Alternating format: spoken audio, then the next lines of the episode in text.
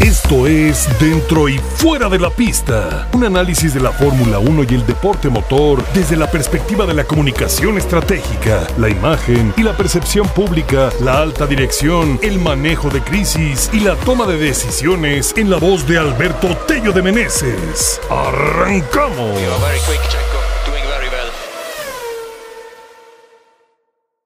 Queridos amigos, ¿cómo están? ¡Qué gusto saludarlos! Primer, primer directo de la temporada calentando motores y vaya, vaya que tenemos cosas de las cuales hablar con tantos, tantos rumores, la venta de humo a la alza, casi tanto como las acciones de Ferrari por la llegada de Lewis Hamilton para 2025 y es un gusto, un placer, agradezco a toda la comunidad percepcionista aquí presente y la que está por conectarse de haber solicitado este directo, este este primer directo de la temporada 2024 y pues vamos a entrarle rico a platicar, a analizar, a desmenuzar a recrear, a generar hipótesis, perspectivas, pero todo con mucha claridad y sobre todo sustentado en la profesión de un servidor y mi equipo de percepción pública, que estamos especializados en la alta dirección, la toma de decisiones, los negocios, la imagen pública, la percepción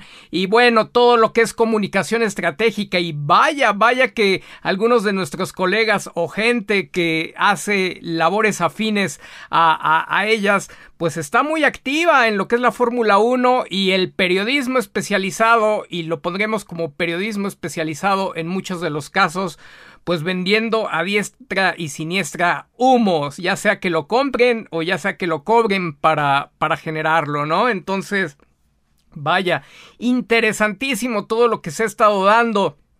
Creo que comenzaría en relación a lo más cercano de estos días, que empezó con el supuesto rumor de Carlos Sainz llegando a Red Bull para 2025 y para quienes tienen la oportunidad de seguir a un servidor en redes sociales eh, se habrán dado cuenta ya habíamos desmenuzado ese tema y les comenté el patrón es consistente con un manejo de comunicación estratégica en donde realmente esa información ese posicionamiento está saliendo desde el propio equipo personal desde de, de Carlos Sainz en este caso.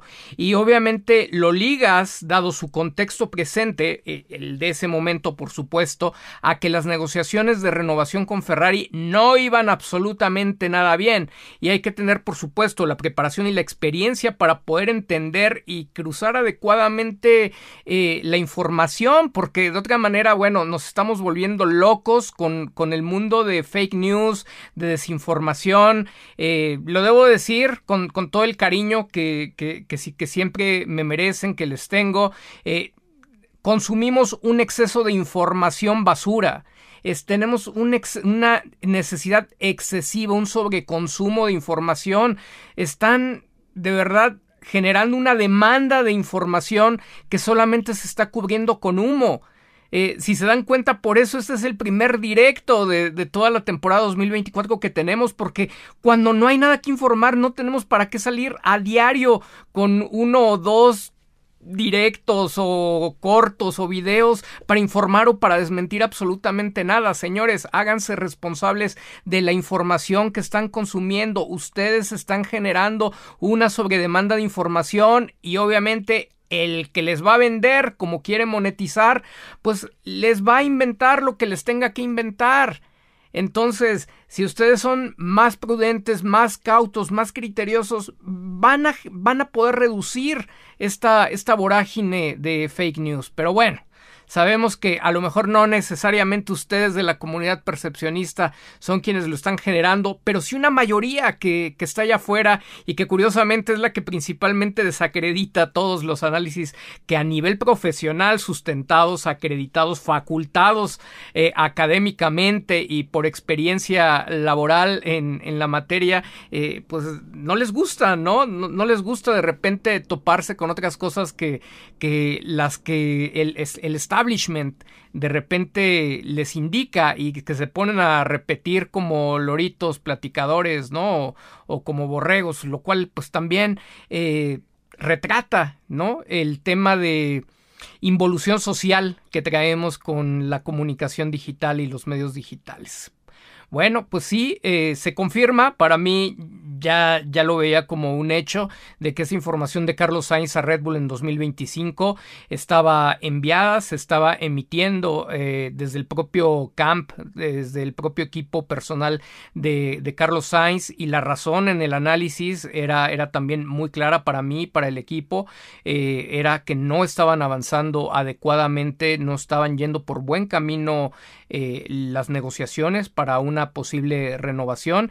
Y bueno, pues pocos días después se viene la noticia bomba, eh, Lewis Hamilton confirmado para llegar a Ferrari en 2025, se aclara que verdaderamente las cosas no iban bien y no se concretó una renovación, no estaba en el principal interés, era el plan B quizá para Ferrari en caso de no concretar a Hamilton. Y bueno una vez que, cierran esa operación pues Carlos Sainz se queda ahorita en un limbo. Y si se dan cuenta pues la noticia desapareció tanto como su permanencia en 2025 no o sea es muy claro que, que no tenía un sustento real por ninguna de las partes Independientemente de que recordemos este tema, para los que nos dedicamos a, hacer las estrategias de comunicación, asesorar a, la alta dirección de cómo manejar determinados temas o a las figuras públicas, pues obviamente una, el, el tema primordial es la confidencialidad y lo vimos, lo vimos en el caso de cómo se dio el acuerdo de Lewis Hamilton con Ferrari, hubo gente que me dijo, ¿y por qué eso no lo viste venir? Pues porque realmente no es de mi interés, ¿no? O sea, sabemos que lo que sigo primariamente y lo que apoyo es la causa de, Sergio Checo Pérez y lo que directamente lo involucra.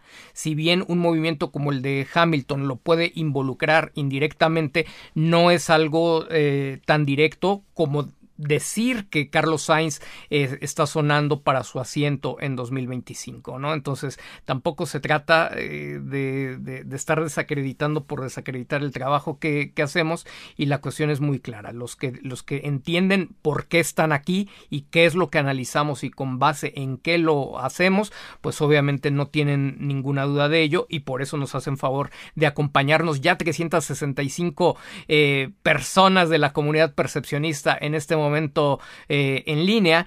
Y eh, pues sí, tal cual, viene el bombazo de Lewis Hamilton que, llega a Ferrari. Creo que las razones eh, son bastante conocidas, no hay que buscarle demasiado fondo. a Ferrari, una, nadie le dice que no, siempre se ha sabido que Ferrari era uno de los sueños de infancia de Lewis Hamilton. También se entiende que Ferrari tenía, digo, que Lewis Hamilton tenía una lealtad con Mercedes. Estuvieron dos temporadas de la nueva era eh, y de las nuevas regulaciones de la Fórmula 1 juntos. No caminó ese auto de Lewis Hamilton para el octavo campeonato y están en un punto donde realmente hay una incertidumbre de qué va a pasar con el auto para este año. Y realmente también Fred Basser está haciendo muchos cambios en Ferrari, está haciendo una limpieza importante eh, se ve un buen pronóstico, al menos eh, de, las decisiones que ha tomado en alta dirección. A mí me parece que va en el camino correcto. Eh, de cosas que no estaban funcionando y que sin hacer demasiados aspavientos y sin romper totalmente la estructura está, está empezando a limpiar y está recimentando todo lo que es Ferrari. De la mano de John Elkan consiguen este gran contrato, Fred Basser, alguien que ya ha trabajado con Lewis Hamilton y bueno, también la apuesta es dos pilotos número uno sin dejar de observar algo. Dentro de dos pilotos número uno, que son Lewis Hamilton y Charles Leclerc, eh, pues claramente uno tiene siete campeonatos. Eso es una jerarquía que no se puede disimular de, ninguna forma, ¿no? Entonces, no es que Charles Leclerc eh, se vaya a convertir en un piloto número dos. Y aquí hay que entender algo que a veces es muy, muy complejo para, para el tipo de pensamiento concreto. Para el tipo de pensamiento concreto requiere que le digas, este es el piloto 1 y este es el piloto número 2. Pero la noticia es que también existen los abstractos dentro de la toma de decisiones y dentro del flujo normal de la vida. Entonces, dentro de esos abstractos, ok, un concreto es que Lewis Hamilton es un múltiple campeón. Un abstracto es que los dos pilotos están llamados a ser contendientes por el título no necesariamente se tiene que tener un piloto número uno y un piloto número dos en todas las situaciones. Jerárquicamente, vuelvo a repetir, Hamilton tiene siete campeonatos ya concretados. a Charles Leclerc le va a servir mucho volver a tener este extra de motivación de enfrentarse a un múltiple campeón del mundo, como cuando llegó con Sebastian Vettel y después vino un rendimiento decreciente de la mano también con el equipo, donde todos se perdieron y de por sí no se habían dado resultados con, con Sebastián en, en, muchos años. Entonces, con toda certeza va a crecer el nivel de Charles, lo van a seguir apoyando fuerte porque Charles sigue siendo el predestinado, él sigue siendo el futuro. Si se convierte en presente, si, si ayudándole, si dándole lo que necesita, él está a la altura de la competencia, le van a permitir eh, luchar con Hamilton. De eso no tengan ninguna duda. Pero a Hamilton le van a tener el respeto. Tampoco se va a convertir en una situación como la de, como la de McLaren entre Alonso y Lewis Hamilton.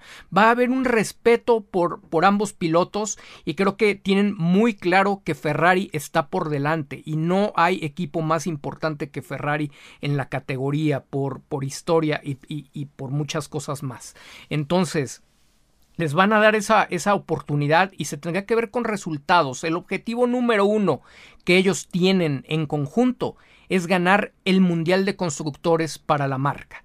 Y por supuesto que la forma en que quieren ganar el Mundial de Constructores para la marca es teniendo a los dos pilotos constantemente en uno y dos, indistintamente del orden en que lleguen. Una de las promesas implícitas para Lewis Hamilton es que trabajarán para que él tenga la oportunidad de ganarse eh, eh, el octavo campeonato, el octavo título que, que lo ponga en la cima de, de la historia de la Fórmula 1.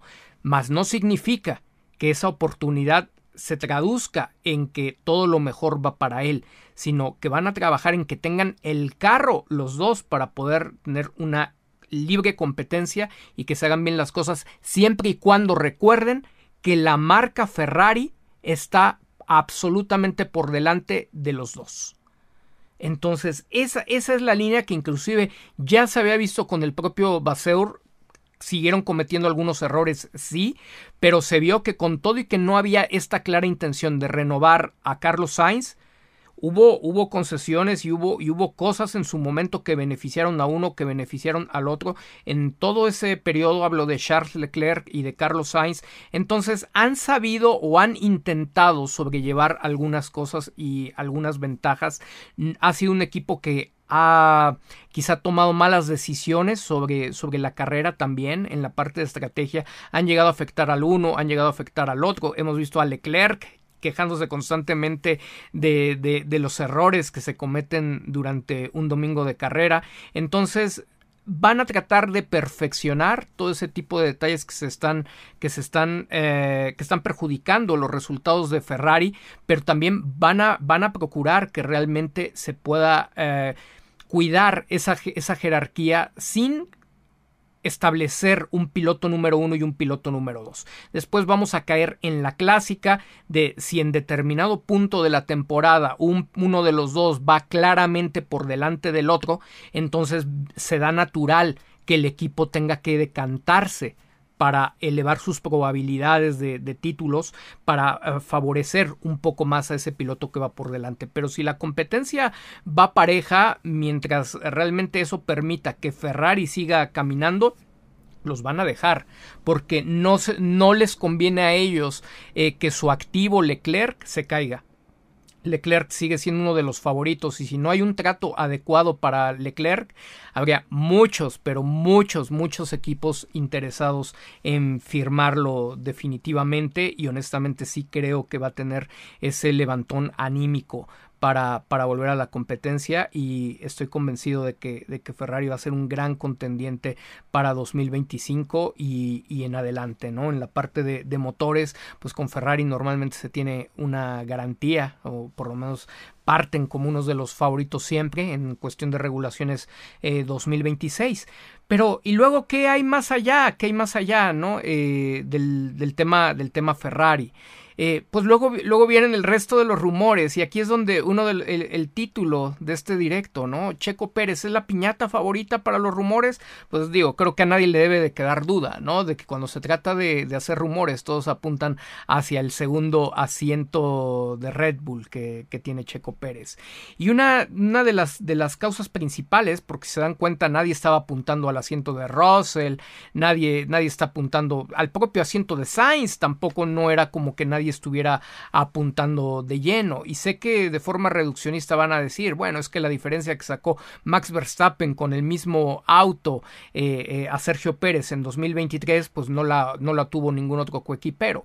Digo, sí, es, está, está muy padre, pero cuando ya tenemos un análisis más serio, eh, más detallado sobre un caso en particular, que es el, el rendimiento de, de, Checo Pérez en Red Bull y principalmente esta temporada 2023, cómo, cómo se desarrolla, pues obviamente vemos que faltan manos, le, le faltan manos al piloto, pero no, no en su conducción, le faltan manos en su garage, porque en su garage las manos que están no están dando los resultados. Y, y, no, se, no, se puede, no se puede hacer una acusación de, sabotaje, eh, no se puede hacer una acusación eh, directa de muchos tipos, pero la negligencia está porque e, es muy claro que mientras en el garage del campeón las configuraciones corren a cargo de Giampiero Lambiase y, y el piloto eh, solamente le dice de forma muy general cuáles son sus necesidades o sus sentimientos arriba del, auto, pues en el caso de Checo Pérez se tiene que volver loco. Todos escuchamos qué es lo que necesita, en qué no está a gusto, pero nadie se lo resuelve. Entonces hay una negligencia de parte de la alta dirección de Red Bull porque no le pone un ingeniero de experiencia, un ingeniero tan capacitado como Lambiase. Y si vemos la otra monstruosidad que es única, es exclusiva de Red Bull Racing, eh, de haber desaparecido o fusionado el perfil de jefe de ingeniería de carrera, les recuerdo, el perfil de jefe de ingeniería de carrera tiene como principal función mantener el equilibrio de rendimiento de ambos pilotos, maximizar el rendimiento de ambos garajes y curiosamente de, de, pronto recae en la figura del mismo ingeniero de, de, carrera de Max Verstappen como también escuchamos a Lambiase en entrevista eh, para el propio canal de, Red Bull, pues de repente le preguntan ¿y cómo le haces para apoyar a Checo? Y, dice, bueno, eh, mi, mi, función principal es la de ser ingeniero de Max, ya desde ahí vamos mal. Y de repente recapitula, bueno, bueno, Sergio sabe que siempre estoy a su disposición para lo que necesite. Imposible, no se puede partir en dos. Ya de ahí vamos mal, ya de ahí hay una negligencia y ya de ahí hay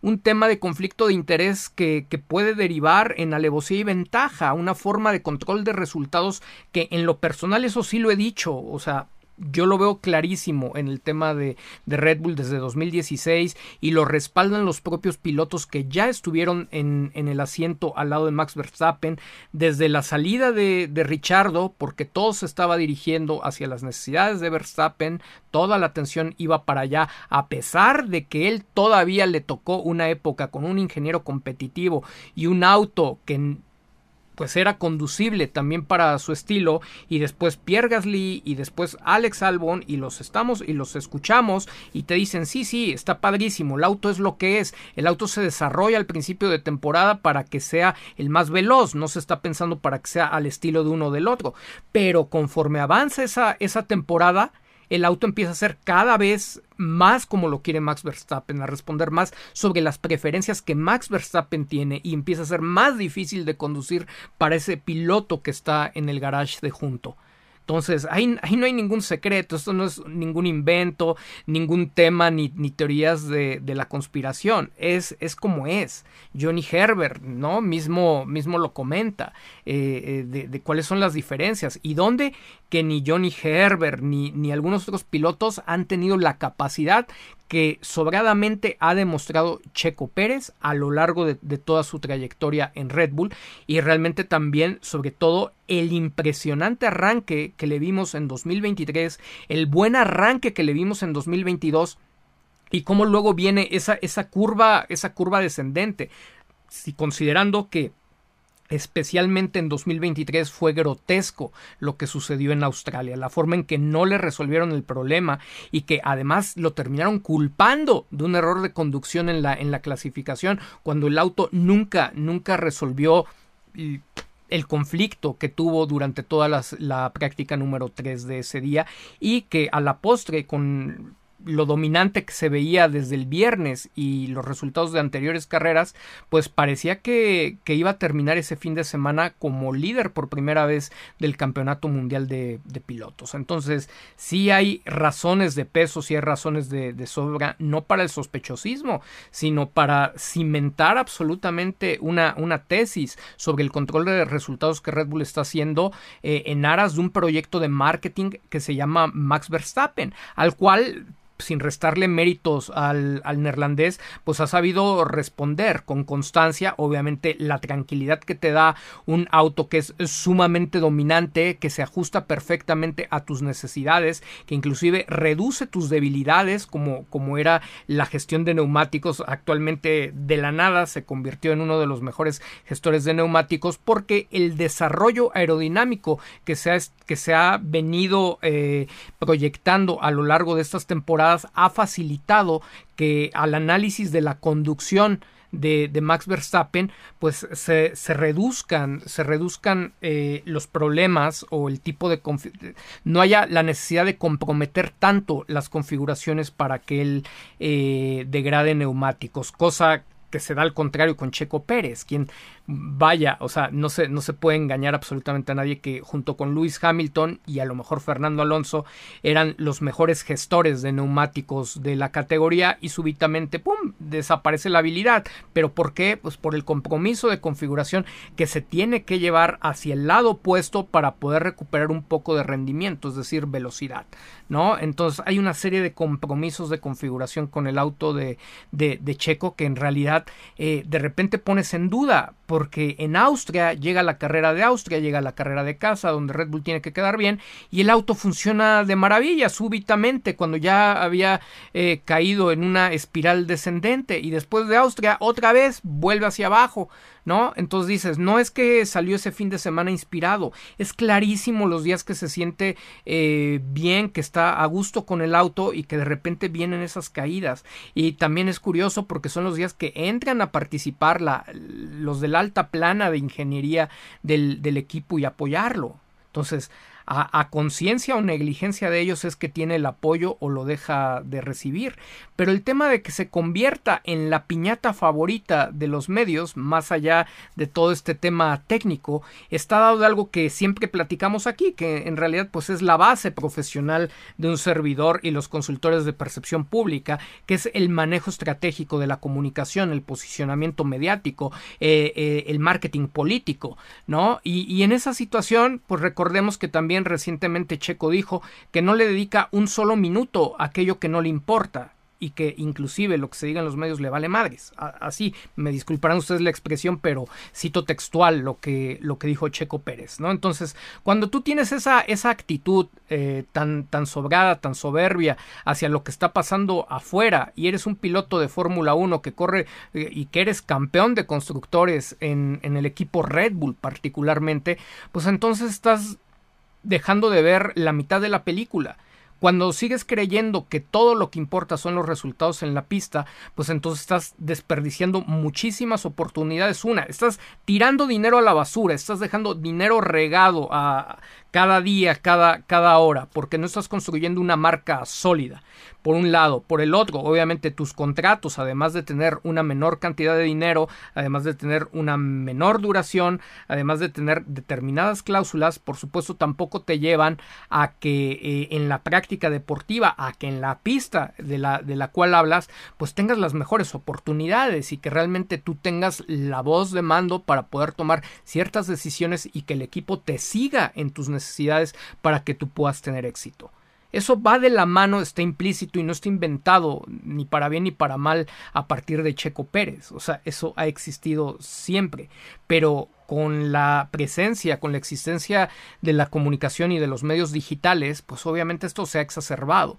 Eh, inclusive, o sea, son demasiado los canales, los canales patitos, creadores de, de información, pues que, han, que, que, hablan como con una voz y con una actitud de verdaderos expertos. Y pues Obviamente ellos lo pueden hacer mientras haya consumo, ¿no? Mientras haya eh, afición, audiencia para todos esos canales, canales patito que salen de, la nada y que de repente tienen 100, 200 mil, 300 mil seguidores y les empiezan a inventar 25 mil cosas y insultan absolutamente a todos para manipularlos y obtener sus vistas y generar en ustedes un deseo y una adicción, una necesidad de estarlos consumiendo, pues obviamente también terminan, terminan de dar al traste, ¿no? Con lo que significa Sergio Checo Pérez como negocio. Es un negocio muy rentable hablar de Checo Pérez eh, para los medios, sea para generar likes, sea para generar vistas, para generar cualquier tipo de monetización. Es un gran negocio Sergio Checo Pérez.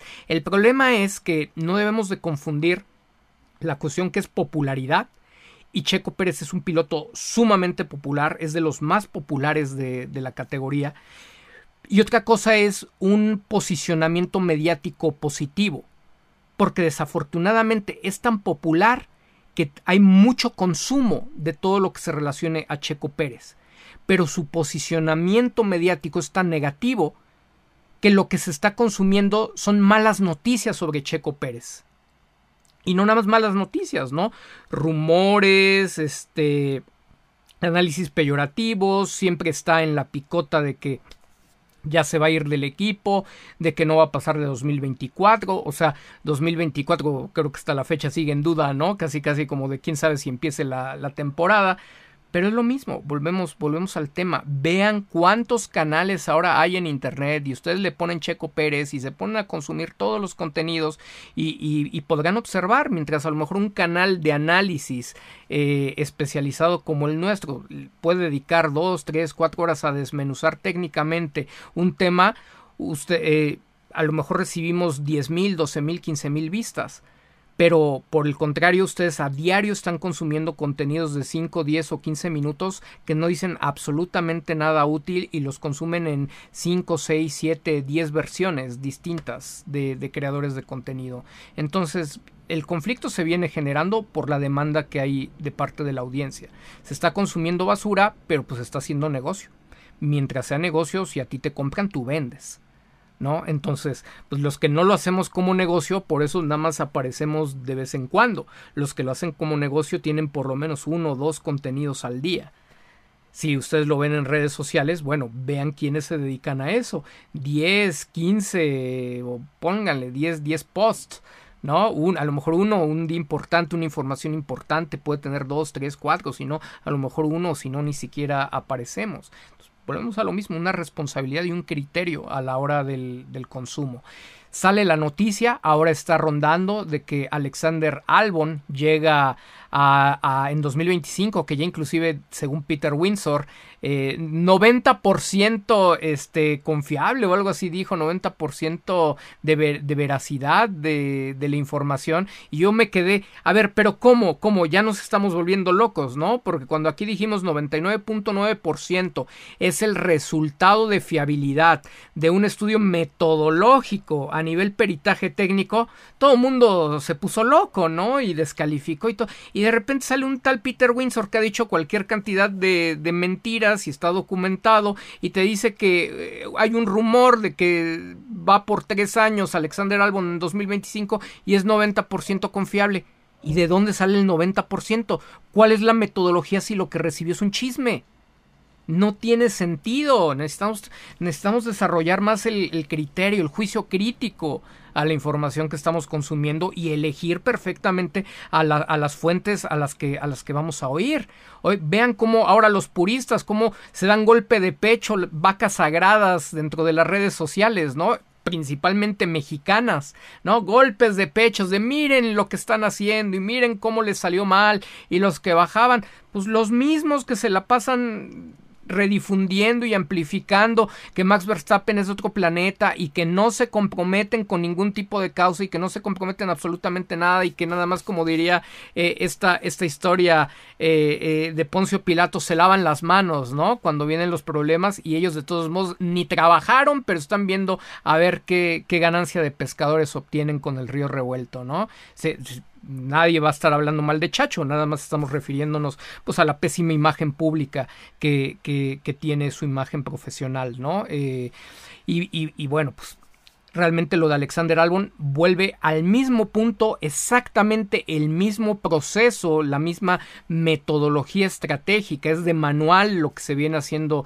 y que se intentó hacer con Sainz. Con lo de Sainz fue a la desesperada de ubícalo en Red Bull, inserta, da tu sobrecito amarillo ahí a la prensa italiana, fue si no mal recuerdo en Sky Italia, para que se haga el rumor y a ver si con eso podemos presionar a Ferrari porque no estamos viendo claros. Ellos obviamente no sabían tampoco con el camp de Carlos Sainz que iba a llegar Hamilton, pero pues sí veían que no había noticias, ¿no? Entonces vamos a empujar esto, vamos a presionarlo a ver si ya se toma una, una, una decisión, como dicen, casi de compra de pánico, ¿no? Antes de que se nos vaya a ir y de que ya no sea opción para nosotros. Pues obviamente Ferrari ya tenía su juego perfectamente claro y pues les importó muy poco eh, lo que se estuviera hablando del futuro de Carlos Sainz.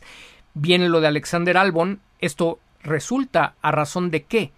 Después, acuérdense que él ya hasta había dicho, ¿no? Que no volvía a Red Bull y todo, pero de repente se abre una puerta, una ventana de oportunidad para Mercedes. Es mejor estar en Mercedes, aunque tengan sus dudas, que, estar en Williams, ¿no? Me refiero, aunque tengan dudas, incertidumbre de cómo va a estar el auto, pues de todos modos ha sido un auto más competitivo que el Williams. Claro que sería una e, extraordinaria oportunidad para Alexander Albon y le importa muy poco haber sido piloto de Red Bull. Ya habrán escuchado que Alexander Albon empieza a hacer mucho trabajo, o por lo menos el trabajo adecuado de, de, posicionamiento mediático y de imagen pública. Se habla ya mucho de él, da entrevistas, posiciona mensajes, hacen campaña, hacen contracampaña, eh, eh, posicionan mensajes y, y ahorita pues hablan de la piñata favorita. El asiento del que no van a recibir respuesta es de Checo Pérez, porque Checo Pérez no trabaja, no le interesa, no le dedica ni un minuto al tema mediático. Entonces, pues lo más sencillo es crear rumores en torno a ese asiento que es muy apetecible, en torno a alguien que no de cuyo camp no va a salir ningún tipo de rumor, de donde no se va a desmentir nada, que está lo suficientemente debilitado para que todos crean que es una posibilidad real, que es, algo viable. Y, bueno, en realidad lo que están buscando es eh, que, que, se cotice Alexander Albon, alguien que está sonando para regresar a Albon, que podría estar fuera del mercado eh, durante tres años a partir del 2025, tratando de generar el interés y una acción rápida por parte de Mercedes. Así es, una jugada de manual que, vienen realizando prácticamente todos, menos Checo Pérez, eh, y, y bueno, da sus frutos, a pesar de que todos, absolutamente todos, saben cómo se juega, saben cómo se funciona, cómo, cómo funciona, pues nunca, nunca dejas de, de tener eh, la, la, cosquillita de la duda, ¿no? Si realmente te interesa determinado personaje o si no habías pensado en él, esto hace que lo pongan en el reflector. Entonces Albon se coloca en el reflector, lo colocan en el reflector como un candidato para un equipo fuerte, de donde no le va a salir como boomerang la, información o el, rumor. Y esto pues obviamente también hace que esté eh, pues en las pláticas de todos los tomadores de decisiones, principalmente en el caso de Mercedes y hasta en un tema secundario pues del propio Red Bull, ¿no? Si es que se fuese el caso. Pero esto está totalmente apuntado hacia la toma de decisiones, hacia el asiento que deja vacío eh, Lewis Hamilton y, funciona, funciona, porque se está hablando de Alexander Albon, indirectamente nadie está diciendo, ah, es que va para el asiento, sí, está en ternas y lo que tú quieras, pero ellos lo están ligando, lo están vinculando con otro asiento, así de, de te digo Juan para que me escuches Juana, y, ver si, si, pueden detonar una acción por parte de Mercedes y o pues también mejorar las condiciones laborales. Dice, si en el peor de los casos eh, me voy a quedar con Williams, bueno, pues de repente mejorar el, el, valor de mi contrato, mejorar ciertas condiciones, poner cláusulas, recibir apoyo de James Bowles para ir... Eh, pues a lo mejor para realmente aspirar a que me tomen en cuenta como un candidato serio para acompañar a Russell, etcétera. Está dedicado, está enfocado totalmente hacia allá. Y realmente cuando tú te dedicas a la parte de imagen pública y al manejo de medios, pues para ti es parte del ABC. Es como si vas al doctor y te pregunta tus síntomas. A partir de tus síntomas, él te va a poder hacer un prediagnóstico muy, muy preciso de la enfermedad. Normalmente te va a poder hacer un diagnóstico muy preciso de la enfermedad porque conoce perfectamente las fases, las fases, las fases de ese, de ese proceso, ¿no? Entonces pasa lo mismo con, con nosotros, no es que seamos adivinos, nos dedicamos a eso y por eso me da tanta risa, ya menos que molestia, cuando de repente esas vacas sagradas que tienen tanto reflector en el tema de Fórmula 1 se consideran expertos en todología dices, a lo mejor saben de bastantes cosas en la Fórmula 1, pero hay que respetar que hay expertos en cada posición dentro de la Fórmula 1. Y cada uno de esos expertos llega de, distintas eh, eh, habilidades, áreas o, o, las combina indistintamente. Vean, por ejemplo, a la gerente de comunicaciones de Checo Pérez. Ella venía del fútbol, si no mal recuerdo, venía del equipo Tottenham de la Premier League de Inglaterra entonces le iban a decir, no, no te vamos a contratar porque no sabes de Fórmula 1. Pues por supuesto que no. O sea, los, si eres experto en determinada área que aplica la Fórmula 1, sabes más que cualquiera que esté parado ahí en el paddock con acreditación o sin ella, que conduzca un, que conduzca un auto, que tenga cualquier cantidad de campeonatos mundiales. Tú vas a tener mayor conocimiento y experiencia sobre ese punto en específico. Y por eso es que nosotros eh, repetitivamente compartimos este diagnóstico y lo dejamos de forma pública, de forma abierta, tanto para que la audiencia pueda crecer en un programa de responsabilidad social que aplica no solo para el deporte motor, sino para la política, los espectáculos y toda la información eh, pues que nos bombardea en el día a día, como también para el piloto. Vaya, es decirle, Checo, o sea, sí está padrísimo, lo has hecho increíble, tus usos y costumbres te han llevado lejísimos. Has tenido mala suerte, pero también has tenido mucha suerte en muchísimos momentos. Has considerado que si trabajaras profesionalmente, no a la mexicana, entendiendo a la mexicana como de manera informal, ciertas áreas que son relevantes fuera de la pista y en la política como lo entendió Ayrton Senna para poder conseguir y sobreponerse a todos los, los puntapiés que, que, que, le metían en su momento, el día que lo entiendas que lo tienes que trabajar, entonces multiplicas o elevas de ciento de probabilidades a 95% quizá de probabilidades el que ganes un campeonato, porque talento te sobra en donde estás perdiéndose en la política, porque no te gusta la política y no te gusta la política y no te gustan los medios, y entonces no te gusta la política y no recibes las oportunidades y no te gustan los medios, no suenas fuerte. Para quien pregunta, Checo Pérez es una posibilidad para llegar a Mercedes, la respuesta es, si lo vemos en concreto, cualquiera de los 20 pilotos y hasta pilotos que no están en la Fórmula 1, pues es una posibilidad de, para que ocupe ese asiento. Bueno, los 20 no, porque Luis Hamilton ya se fue y, Russell ya tiene uno. Pero de cualquiera de los otros 18 pilotos, pues cualquiera puede llegar y podría llegar uno de los novatos, un debutante al que apueste Mercedes, podría llegar cualquier persona. Pero si ya, si ya empezamos a cerrar un poco el círculo, si empezamos a, filtrar y hacer descarte, las posibilidades de, de, Checo Pérez para llegar a Mercedes existen, pero las tenemos que analizar de esta manera.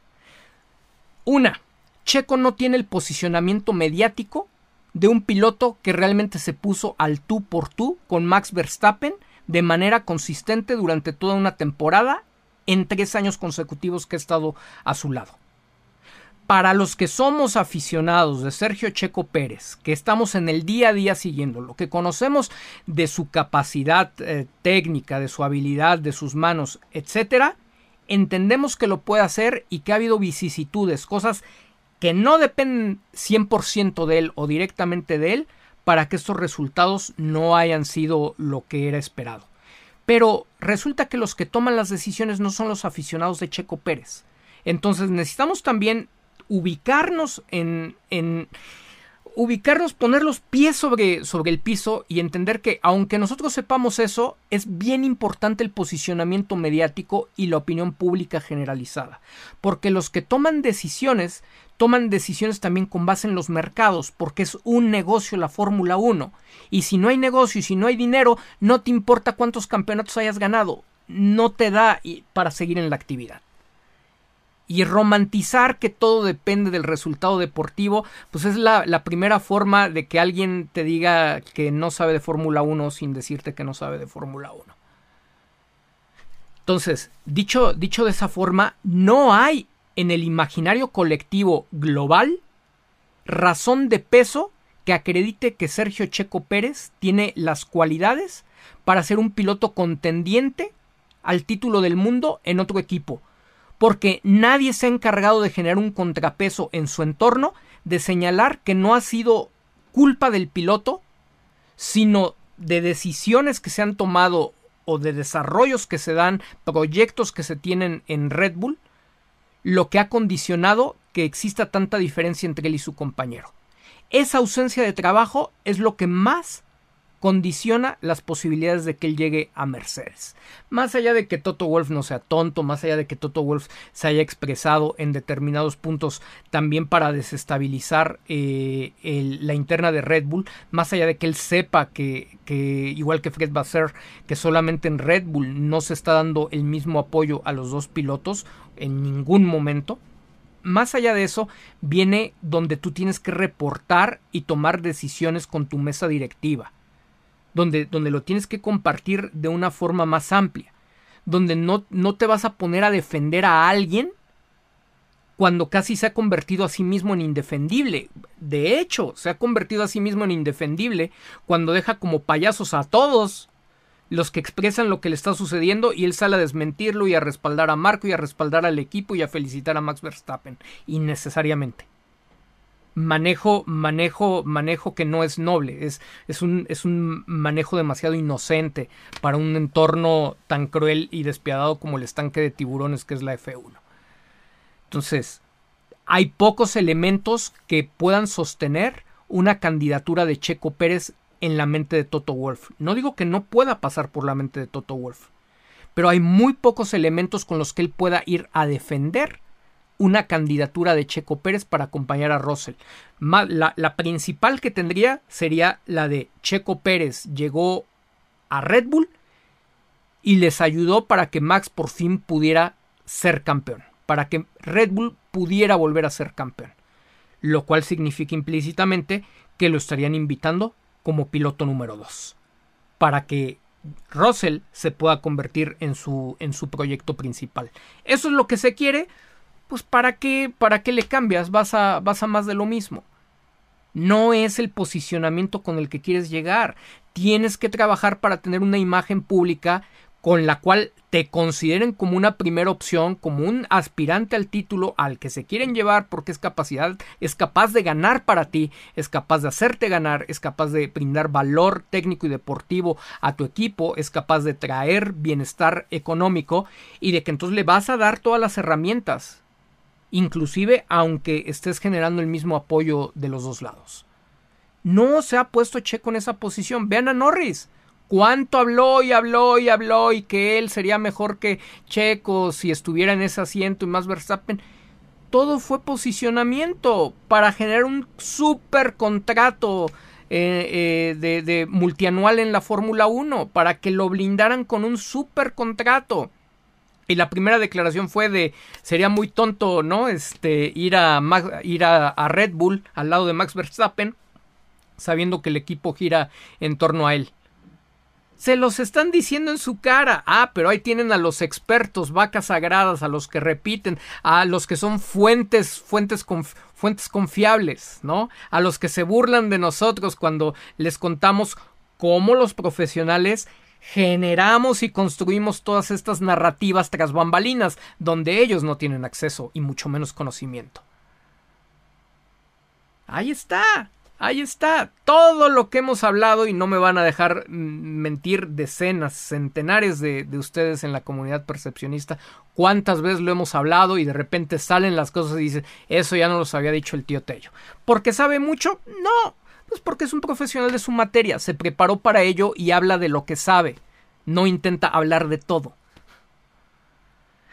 Entonces, así como pasó lo de Norris, y ya vimos que nada más era vender humo, posicionarse, cacarear, este, blofear, etcétera, para quedar súper bien parado como un aspirante al título que no puede llevarse ni siquiera una victoria, hasta donde Richardo se terminó eh, llevando una carrera en McLaren con todo el fracaso que fue su paso por ahí, pues imagínense, imagínense la importancia, la relevancia de lo que Checo no hace.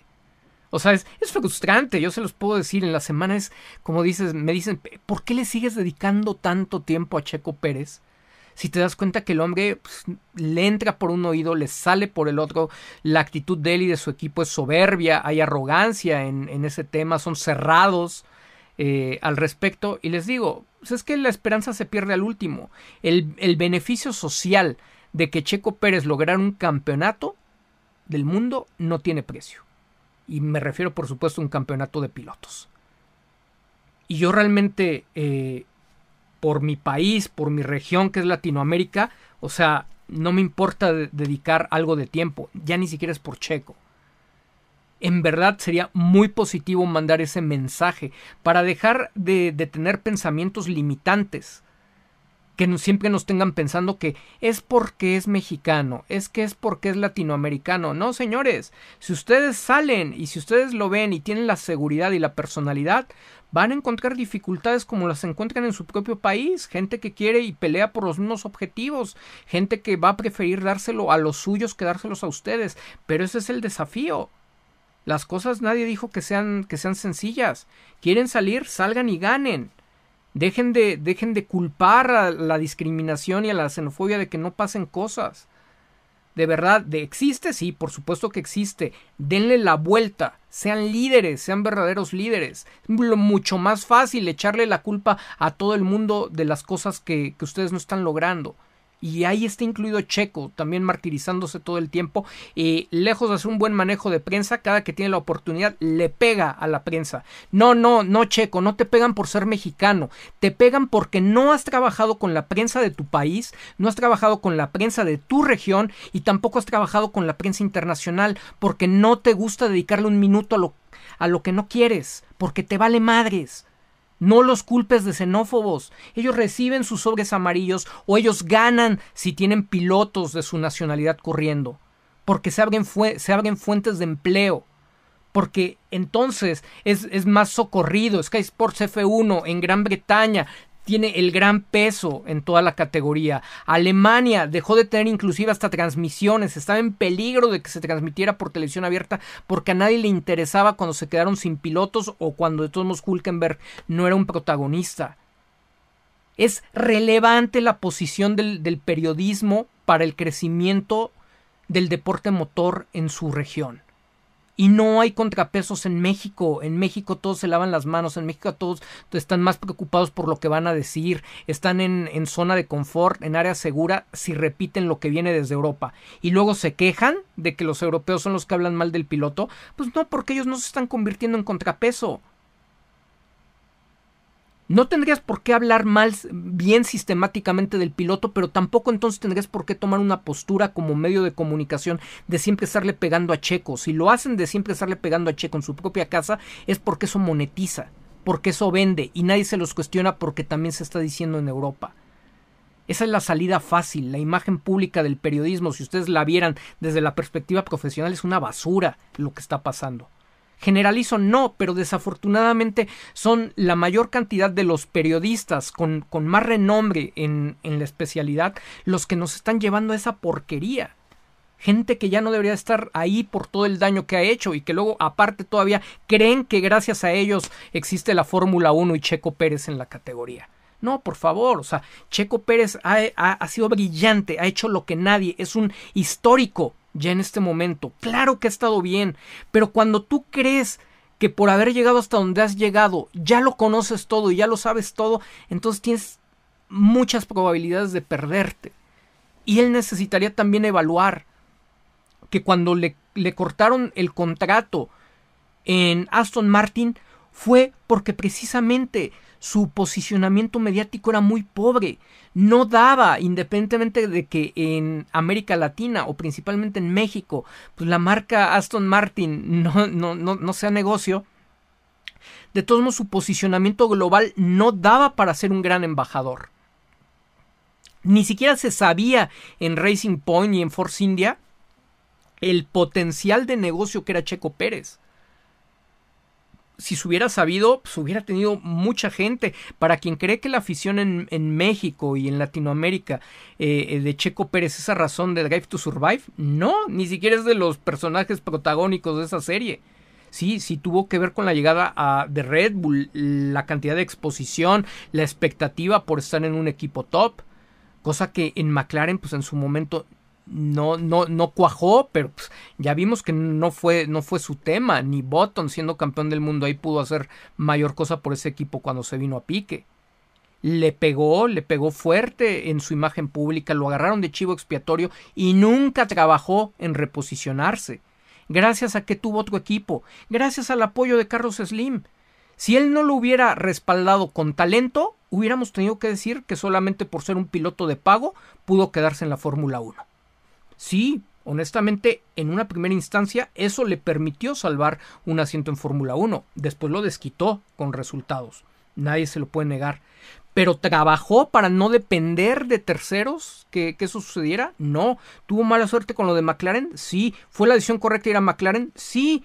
¿Qué hicieron? Culparon a Adrián Fernández y lo corrieron de su entorno de trabajo cuando muy probablemente con Adrián Fernández habrían hecho todo lo que realmente siempre tuvieron que hacer.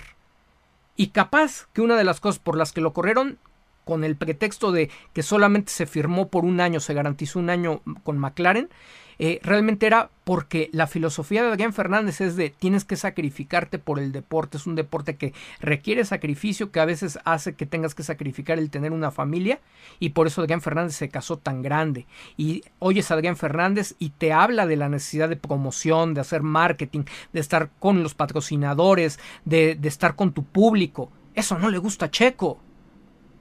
Entonces ya iban en contra, ya, ya eran pensamientos encontrados, no trabajaron absolutamente nada, todo súper en privado, con su tiempo a todo dar, este, con la familia, con lo que sea, rompiendo el molde, sí, padre, que alguien se enoje porque eso lo hace, pues no, nadie tendría por qué enojarse, pues él paga su precio, ¿no? Pero entonces no hubo esa posibilidad y no hubo ese trabajo para posicionarse. Llega alrededor de 2016 o 2017. Se da una oportunidad de que pueda dar el salto ahora sí a Ferrari. Y la cúpula, es más, hasta Antonio Pérez Garibay, que sabemos que, también de repente habla de más, pero hasta daba por hecho que Checo llegaba a Ferrari. Y sí, es verdad, Checo sonó para llegar a Ferrari pero ¿qué creen que pasó en la cúpula de Ferrari en esos años? Se tuvo que hacer una, una junta de consejos, se hace un estudio de mercado y resulta que para los tifosi, que son los grandes consumidores, los relevantes para escudería Ferrari, no había una percepción de que Checo Pérez fuera un piloto top, de que Checo Pérez fuera un piloto al nivel de la escudería Ferrari. No era ni desquite ni nada como se hacen las leyendas urbanas de que porque los dejó tirados en 2013 ni nada por el estilo. Lo consideraron y estuvieron a punto de llevarlo, pero no cumplió con el requisito de popularidad o más bien buen posicionamiento de medios, porque su popularidad ni siquiera era clara, no, no se había hecho ningún trabajo, ni Force India permitía ver fenómenos de merchandising y, y de otros patrocinios como los vemos ahora en Red Bull. Era raro, era escueto y eran pocos los aficionados pero no era considerado con esa personalidad, esa figura pública de piloto aspirante a ser un predestinado, ¿no? Antes de Leclerc para llegar a, la escudería Ferrari. Falta de un trabajo político, falta de un trabajo de medios. Es más, ni lo político necesitaba. Verdaderamente lo consideraron candidato. No tuvo el posicionamiento mediático para que los medios de comunicación, para que la opinión pública estuviera de acuerdo en que él tenía los tamaños para llegar a Ferrari. Y díganme si no los tiene, claro que los tiene. Pero pues si nosotros como aficionados hablamos de él, es como tu mamá diciendo que, eres bien guapo o bien guapa. Pues, obviamente por eso nos tiran de a locos, ¿no? Y nos dicen los checolovers. O sea, también hay que poner los pies en el piso de lo que no está haciendo nuestro piloto y porque lo queremos se lo decimos. Si no, ¿para qué? O sea, amor a ciegas, pues la verdad es que no. Amor a ciegas es amor tóxico. Amor incondicional, pues no le estamos condicionando nada. ¿No? O sea, nunca ni siquiera en este espacio le hemos dicho, si no trabajas tu imagen pública te vamos a dejar de apoyar y te vamos a empezar a atacar con todo. No, no, no se le está condicionando. Se le sigue apoyando, pero se le sigue diagnosticando, ¿no? Porque el problema sigue ahí y sigue avanzando y cada vez es más grave. Está perdiendo toda credibilidad. La forma en que, en que echó eh, por el piso toda su imagen pública el, en 2023 eh, de la mano de los medios y de su propio equipo fue impresionante, pero él contribuyó porque aparte eh, sostenía, ¿no? Este pues era, era condescendiente con todo lo que se decía de él y aparte, pues aparte, él, él mismo lo respaldaba, respaldaba todo lo que se decía. Si 2024 va a ser una historia similar, es porque él no está moviendo nada por ese lado. Ahora, tampoco podemos descartar tema de suerte. Estábamos hablando de su salida de Aston Martin. De Aston Martin no tenía nuevamente la misma razón por la que no cerró en Ferrari y terminaron decantándose por Kimi Raikkonen. Fue la misma razón por la que le rompieron su contrato en Racing Point para ir, eh, para ya no llegar a Aston Martin. Porque contratan, dan la noticia de, la llegada de Sebastian Vettel y suben las acciones de Aston Martin en la bolsa. Valor de marca. ¿Cuál es el valor de marca de Sebastian Vettel? Y cómo impacta en, en la confianza que hay de la toma de decisiones de la marca rebota en la, en la misma bolsa de valores. Eso no te lo genera. Si Checo Pérez es anunciado mañana por Mercedes como su nuevo piloto, hay una de dos. O no se registra mayor cambio en el costo de las acciones en la bolsa para Mercedes, o inclusive hay un pequeño, un, pequeño, eh, una pequeña baja en la cotización de las acciones porque no hay buen valor de marca para Checo Pérez. Es un fenómeno tan curioso porque Checo Pérez vende solamente detrás de, de Lewis Hamilton y de Leclerc. Solamente detrás de ellos dos y de Lewis Hamilton por el gran trabajo que ha hecho integral, ¿no? Los campeonatos, los activismos, el desarrollo de su propia imagen pública, de su personalidad, de su imagen física, eh, la política, cómo, cómo, la maneja. Leclerc, pues más de la mano de, de lo que es la popularidad de Ferrari y del aficionado de Ferrari.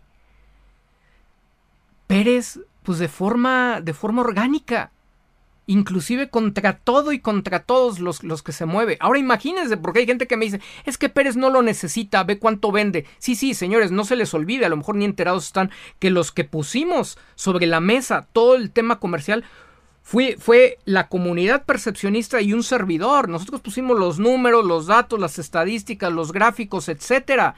Nosotros como comunidad hemos sido el gran contrapeso que nadie va a reconocer y nadie va a acreditar al paso de todo esto y con lo que no sabemos inclusive Checo le, hubiera, le hubieran podido dar cuello desde, desde hace dos años por malos resultados. Tan generamos el contrapeso que se empezó a hablar, se empezó a hablar de onboard, se empezó a hablar de cifras que movía de merchandising. En México no, en Latinoamérica no, a nivel mundial. Ahora se habla de marketing, ahora se habla de política, ahora se habla de comunicación. ¿Quién, ¿Quiénes fueron los locos que pusimos ese tema? Nosotros. Siéntanse orgullosos, comunidad percepcionista. No hemos tenido el alcance que podrían tener los medios tradicionales.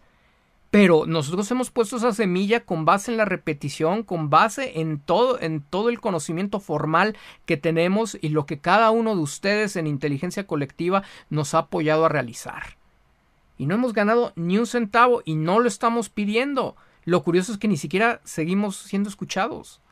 Es, es de risa, es de locos, es frustrante que, que, Checo no tome cartas en el asunto. Nos tiene que llamar a nosotros, da igual, pero necesita llamar a alguien que entienda el caso y que entienda y, y tenga el conocimiento para llevar al máximo nivel este tipo de necesidades porque son cosas, son factores que en la alta dirección vas a tomar en cuenta. Me podrán decir, oye, y Red Bull no lo tomó en cuenta cuando se lo llevó el valor de mercado. Bueno, ni Red Bull se imaginaba. Red Bull tenía como proyecto a Verstappen. Lo que a Red Bull le hacía falta desde hace años era alguien que le ayudara a desarrollar el auto. Ellos sí tenían una carencia deportiva. Ellos tenían una real necesidad deportiva no, nadie los estaba presionando realmente por otro lado. Y les, y les resultó un diamante en bruto.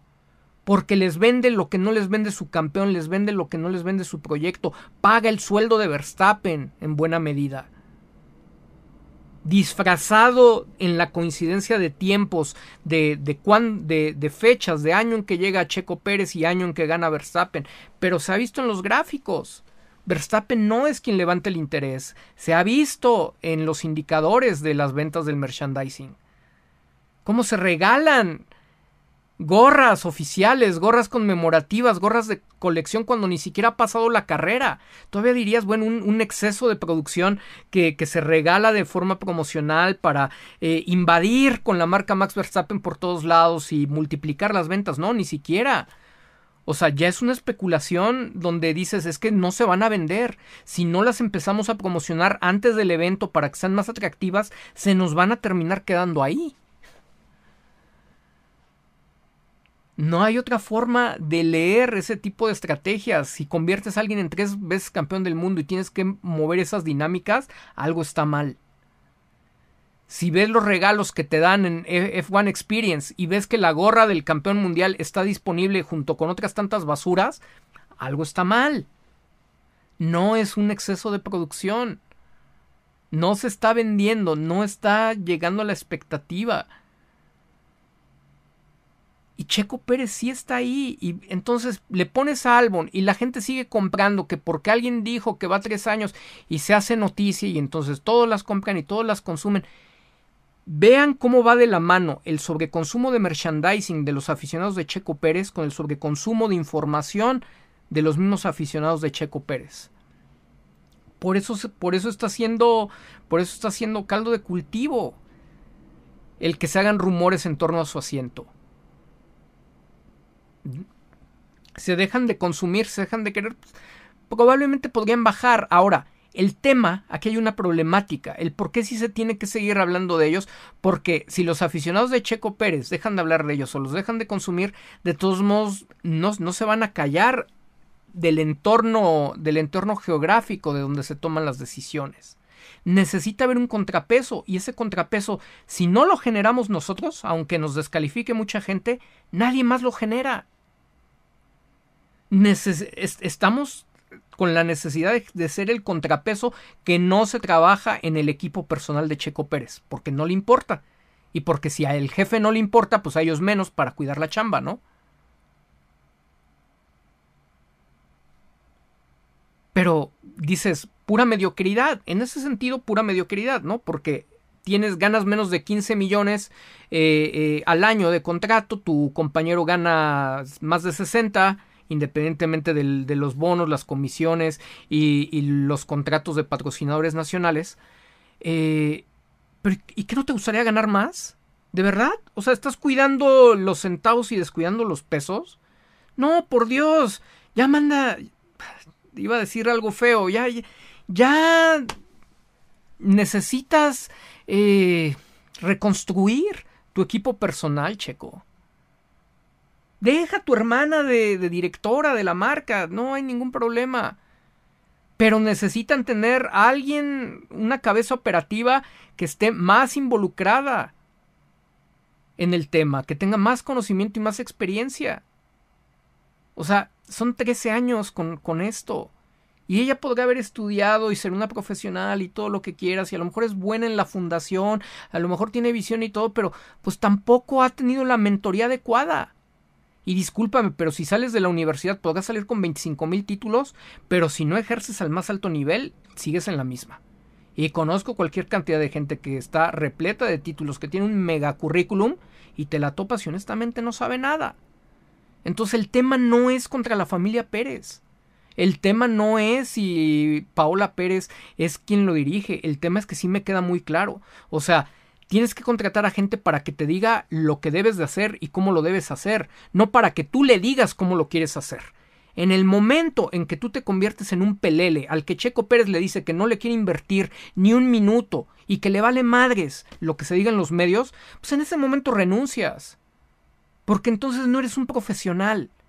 Si tú no le adviertes, si no tienes la personalidad, los tamaños y el conocimiento para decirle lo que está pasando, cuáles son los límites, los alcances, los riesgos, las amenazas de actuar o de no actuar, no tienes nada que hacer ahí más estar cobrando como rémora tu dinero. Y eso es lo que parece que está sucediendo.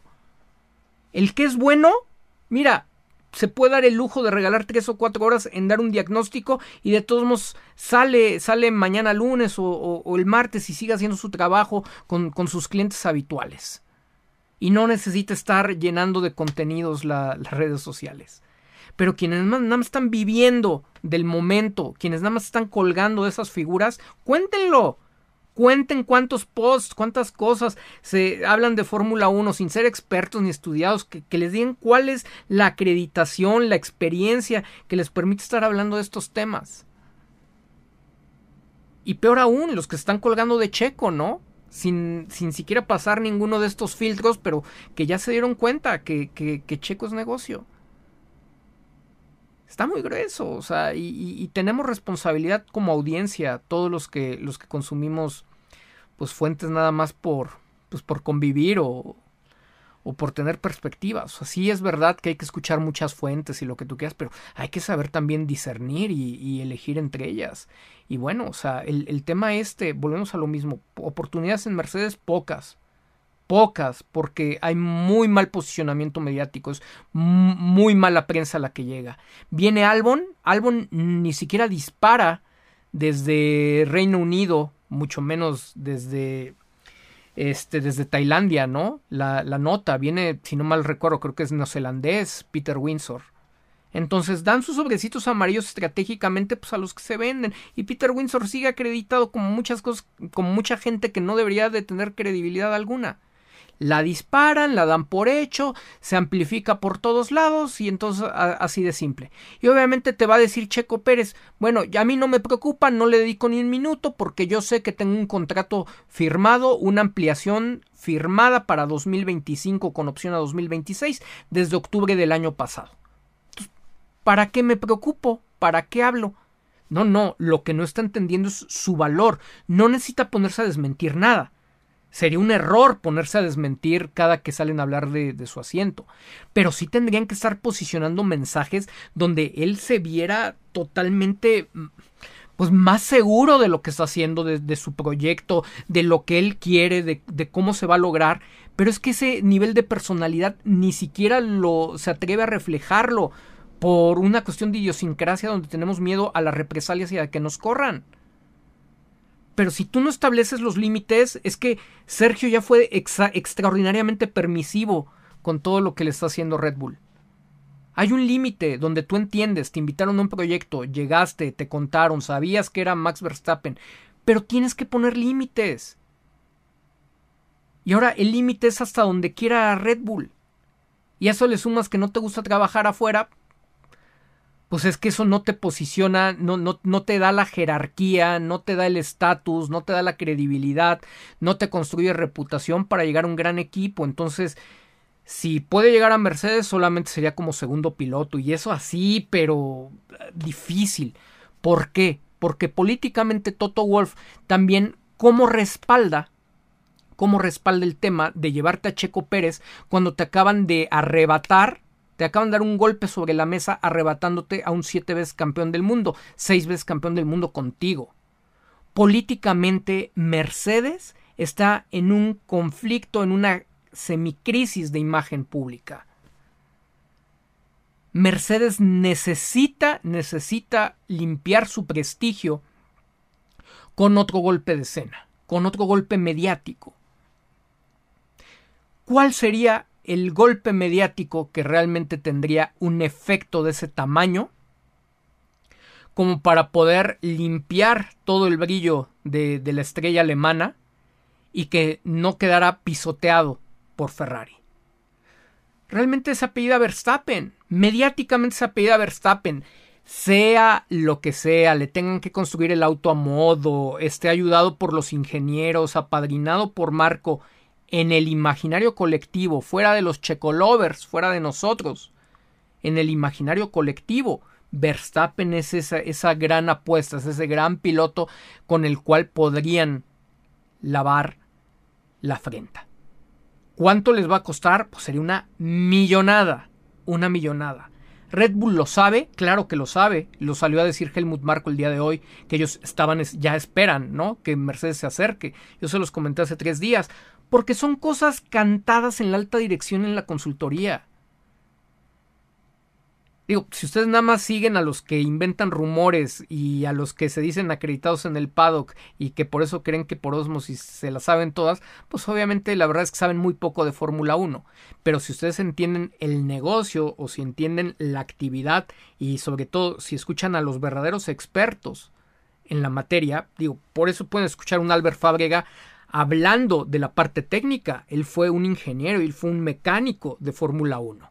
Entonces, zapatero a tus zapatos. Les está hablando un especialista de la parte de comunicación estratégica, de marketing político, de alta dirección, alguien que ha ejercido en alta dirección y que asesora alta dirección. O sea, por supuesto que entiendes ese y cualquier otro entorno, eh, porque al final del día los patrones son los mismos.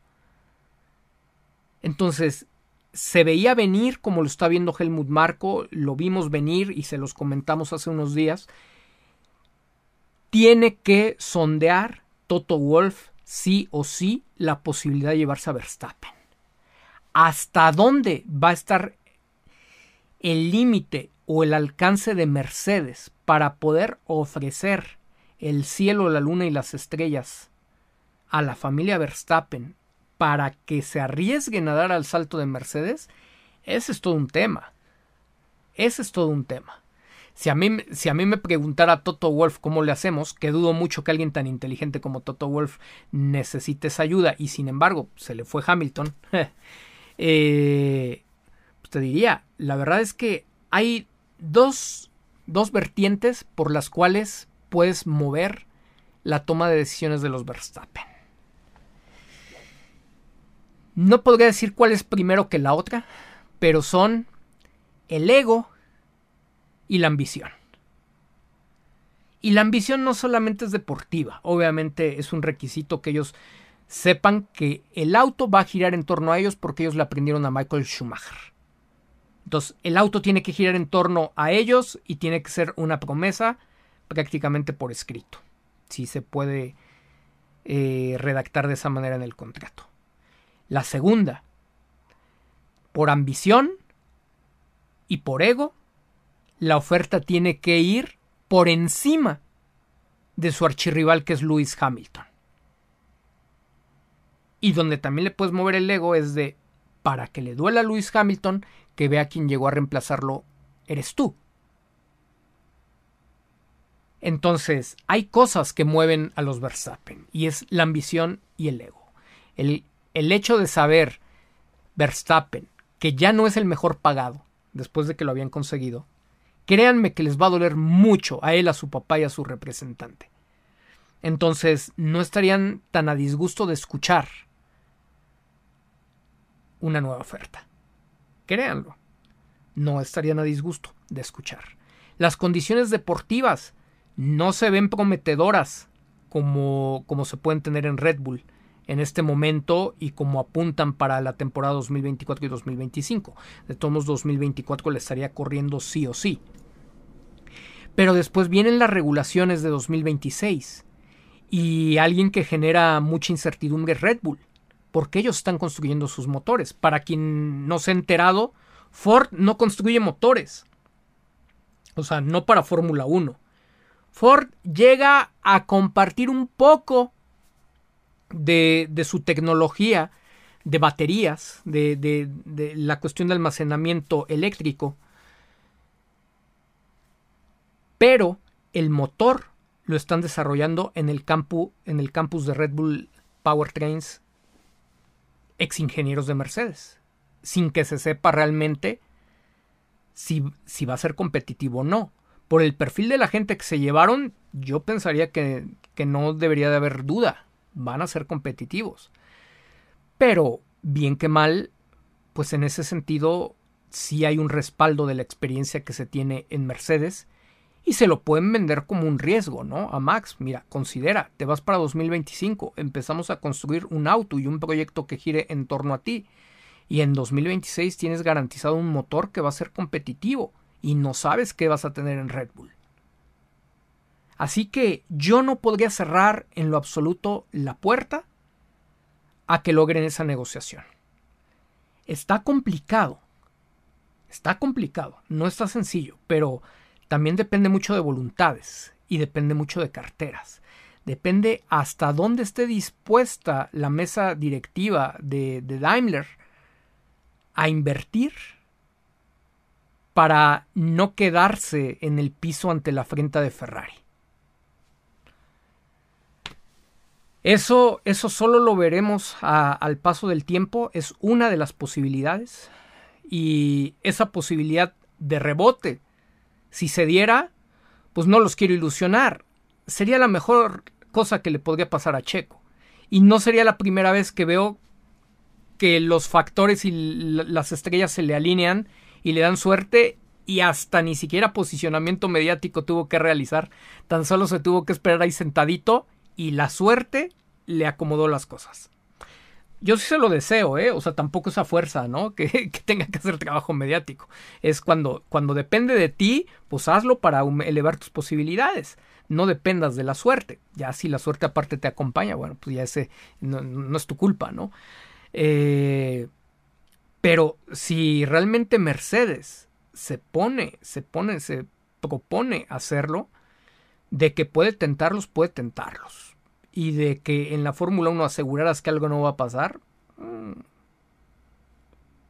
complicado, muy complicado, muy, muy complicado. Así que cualquiera de esos contratos se puede romper. Lewis Hamilton tenía sus dos años de contrato con, con Mercedes, pero pues, al final del día, o sea, fue muy sencillo para Ferrari negociar. O sea, el, el, menor de los temas era ese, ¿no? Este, el que se pudiera romper ese contrato prematuramente, ¿no? Entonces, pues ya lo estamos viendo. Toto Wolf no se lo esperaba. Todavía inclusive tuvo una declaración en diciembre donde decía que iba a ser campeón de la mano de Lewis Hamilton, cosa que no le debe de haber gustado mucho a Russell. Y pues ahora sí las cosas, ¿no? Entonces, si Verstappen se fuera a, a Mercedes, de entrada la tendría muy complicada porque Marco no va a estar contratado por, por parte de Mercedes. Si los Verstappen aceptaran una oferta por parte de Mercedes, políticamente el enojo que habría en el entorno Red Bull contra Max Verstappen, yo creo que sería una molestia pocas veces antes vista. Porque les habría fallado cuando se lo jugaron todo con él. Honestamente yo me disfrutaría, me relamo los bigotes de que pudiera ocurrir algo así, que se ve lejano, pero que no es imposible. Si eso pasa para 2025, el candidato natural a llegar en este momento al menos, ¿no? En este momento prematuro de la temporada, el candidato natural a acompañar a Checo Pérez sería el propio Daniel Richardo, con el ascenso de, de Liam Lawson al segundo asiento de, de Alfa Tauri. Otra cosa importante sería, si eso ocurre, ¿cuándo se daría la noticia? ¿Cuándo se finiquitaría? Porque yo a veces tengo mis dudas. Sintiéndose traicionado de esa manera Red Bull y entendiendo los lo viscerales que son, si los traiciona la familia Verstappen de esa forma, sí veo un escenario donde son capaces de bajarlo a media temporada de congelarlo. No te vamos a dejar que sigas ganando carreras, mucho menos el campeonato. Así ese nivel, ¿eh? A ese nivel de Red Bull no lo no tengo ninguna duda. Y tendrían razón, ¿no? Porque pues, han apostado y han jugado de más. Ford, volvemos al, al punto, como nada más va a pegar su estampita, básicamente, como gran patrocinador, tiene inclusive menos peso que Honda que sabemos cómo ha respaldado a Yuki Tsunoda y por eso Yuki Tsunoda se ha mantenido ahí, ¿eh? porque aunque me simpatiza mucho, sus resultados dejan bastante que desear. Son muy inconstantes. Eh, Ford no tiene tanto peso, pero hay algo que tiene Ford bien importante. Y lo vimos desde la presentación del año pasado en Nueva York. La capacidad de Jim Farley de entender y eh, donde que él es mercadólogo, de lo que más ha ejercido es como cabeza de marketing en Ford, la visión que tiene y la capacidad para entender el mercado es algo que, bueno, ni siquiera hemos visto de cerca con Christian Horner, con Helmut Marko mucho menos. La capacidad de influir en la toma de decisiones a través del trabajo de persuasión y de lobbying como buen americano de película, como buen norteamericano que conoce el arte de la guerra y que conoce el negocio de la guerra, entiende perfectamente cómo venderle a los demás y cómo generar aliados que jalen hacia el proyecto que le conviene. Y Ford, no tengan duda, le conviene como a nadie el que Checo Pérez sea cabeza de serie, ¿no? Este punta de lanza del proyecto, mucho más que Max Verstappen. No se va a pelear con Red Bull, no tiene facultades ni potestad para imponerle absolutamente nada a Red Bull, pero repito, hay mucha capacidad en su dirigencia para lograr persuadir y empujar objetivos sin romper relaciones. De repente el gran agente político de Checo Pérez se puede convertir en Ford.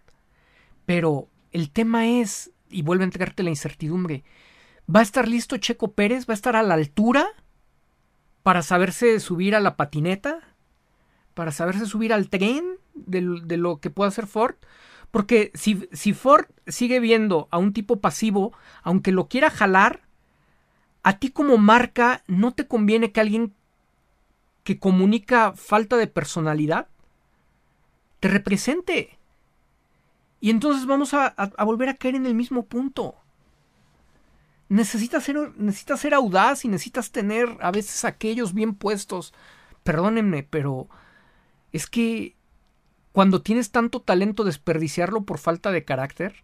Y, una cosa es tener calma, u otra cosa son los excesos que tiene Max Verstappen, y otra cosa es no entender lo que es un carácter equilibrado, más o menos como el de Leclerc, si quieren un ejemplo, que es un perfil más o menos bajo, pero cuando tiene que decir las cosas, las dice.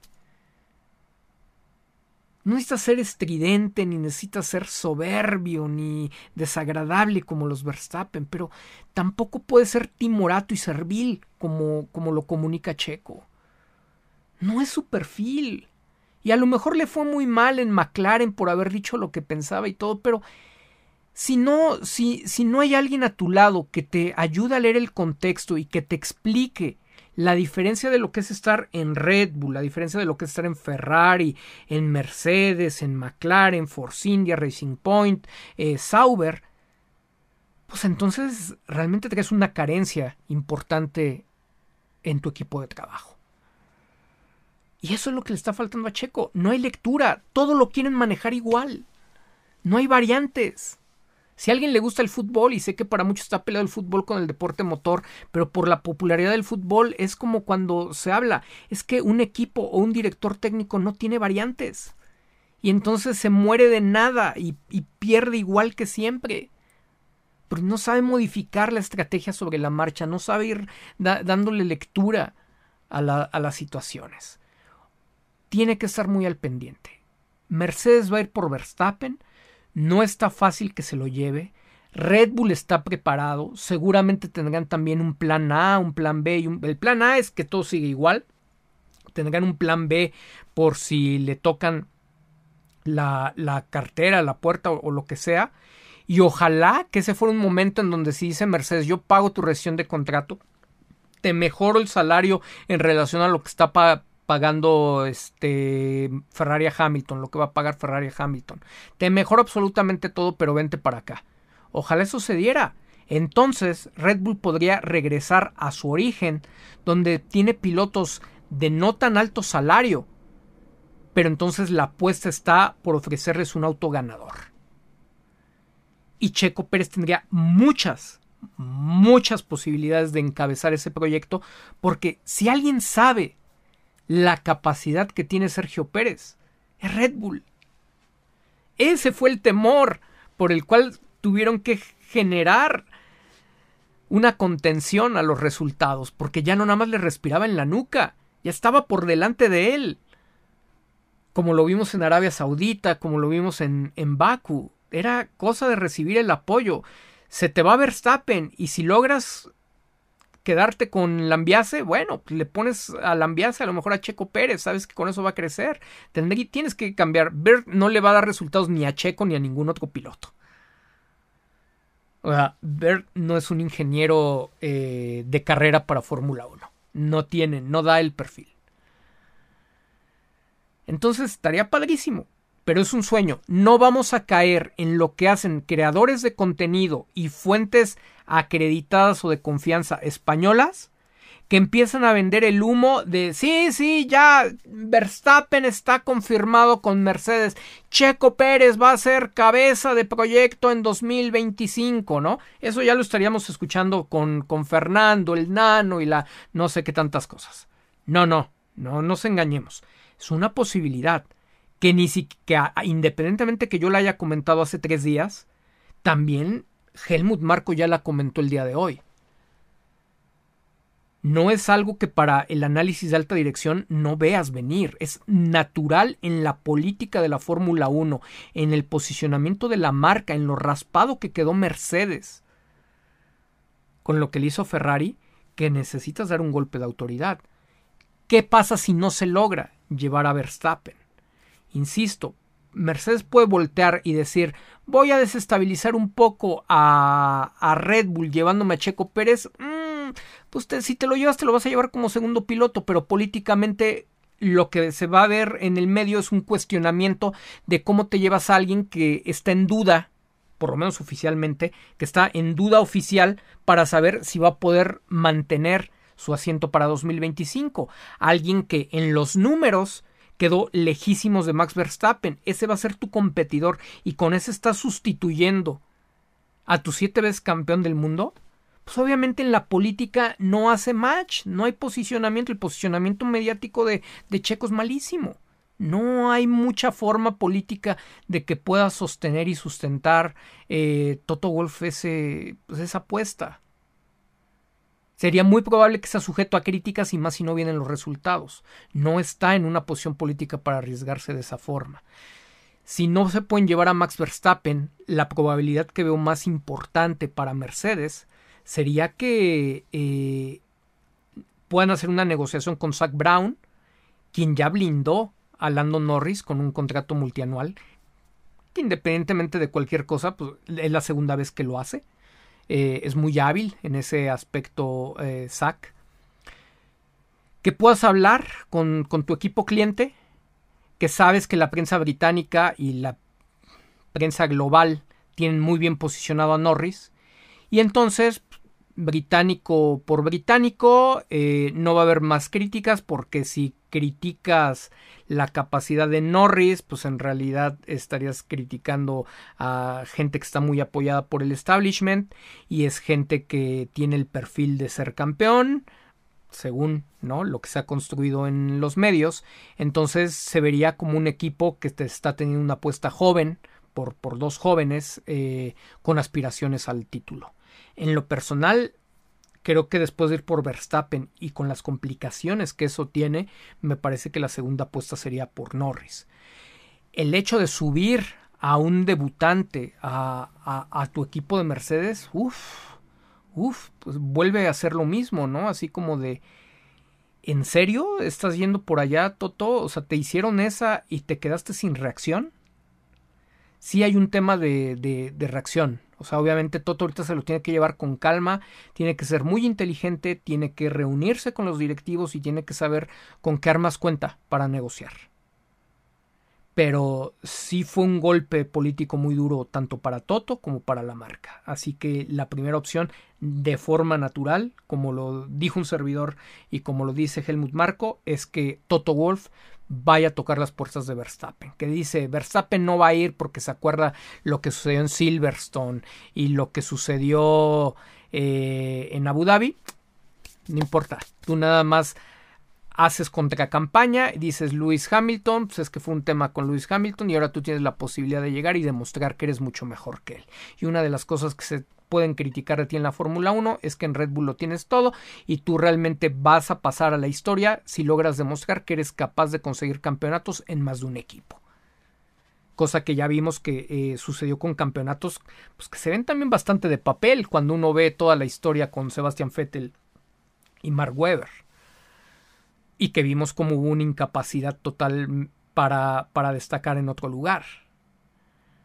Entonces, hay muchas ofertas que pueden tocar el ego y pues obviamente respaldadas por el bolsillo eh, para que lo de Verstappen sea una posibilidad viable. Que por eso Marco ya está saliendo a decir, ya se está curando salud, sé que van por él, los estoy viendo, también a Verstappen, sé que van a negociar con ustedes, pero pues si ocurre, ocurre, como, como Hamilton le terminó diciendo que sí, a pesar de todo y de todos a Ferrari.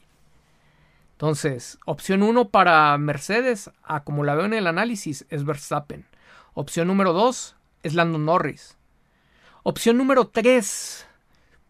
Creo que en la opción número 3 podrían terminar apostando, y sé que esto le puede dar felicidad a, muchos, pero una opción número 3 podría ser Fernando Alonso. Independientemente de, que lo veamos en las redes sociales acompañado de Russell y la relación que tienen, pues como quiera que sea, es donde dices, ok, nos estamos trayendo a alguien nuevamente con cartel de campeón.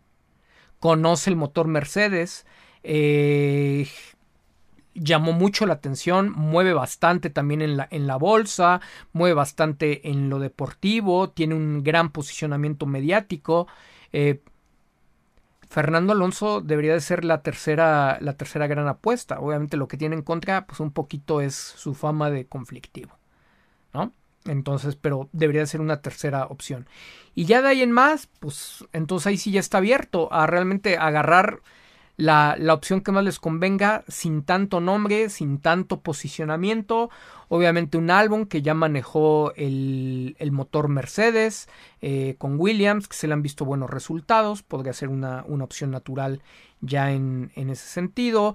Eh, Carlos Sainz no es una opción, no es una opción políticamente para ir a, Mercedes. Es de las que casi casi les digo, o sea, aunque materialmente sí es, porque ahí está, está libre y está el asiento, políticamente prácticamente está muerto, eh, muerta la, la, opción de que Carlos Sainz pueda ir en intercambio porque eh, políticamente y en imagen pública tú no te quedas con la basura que, que acaba de desechar quien te robó eh, tu más preciada joya.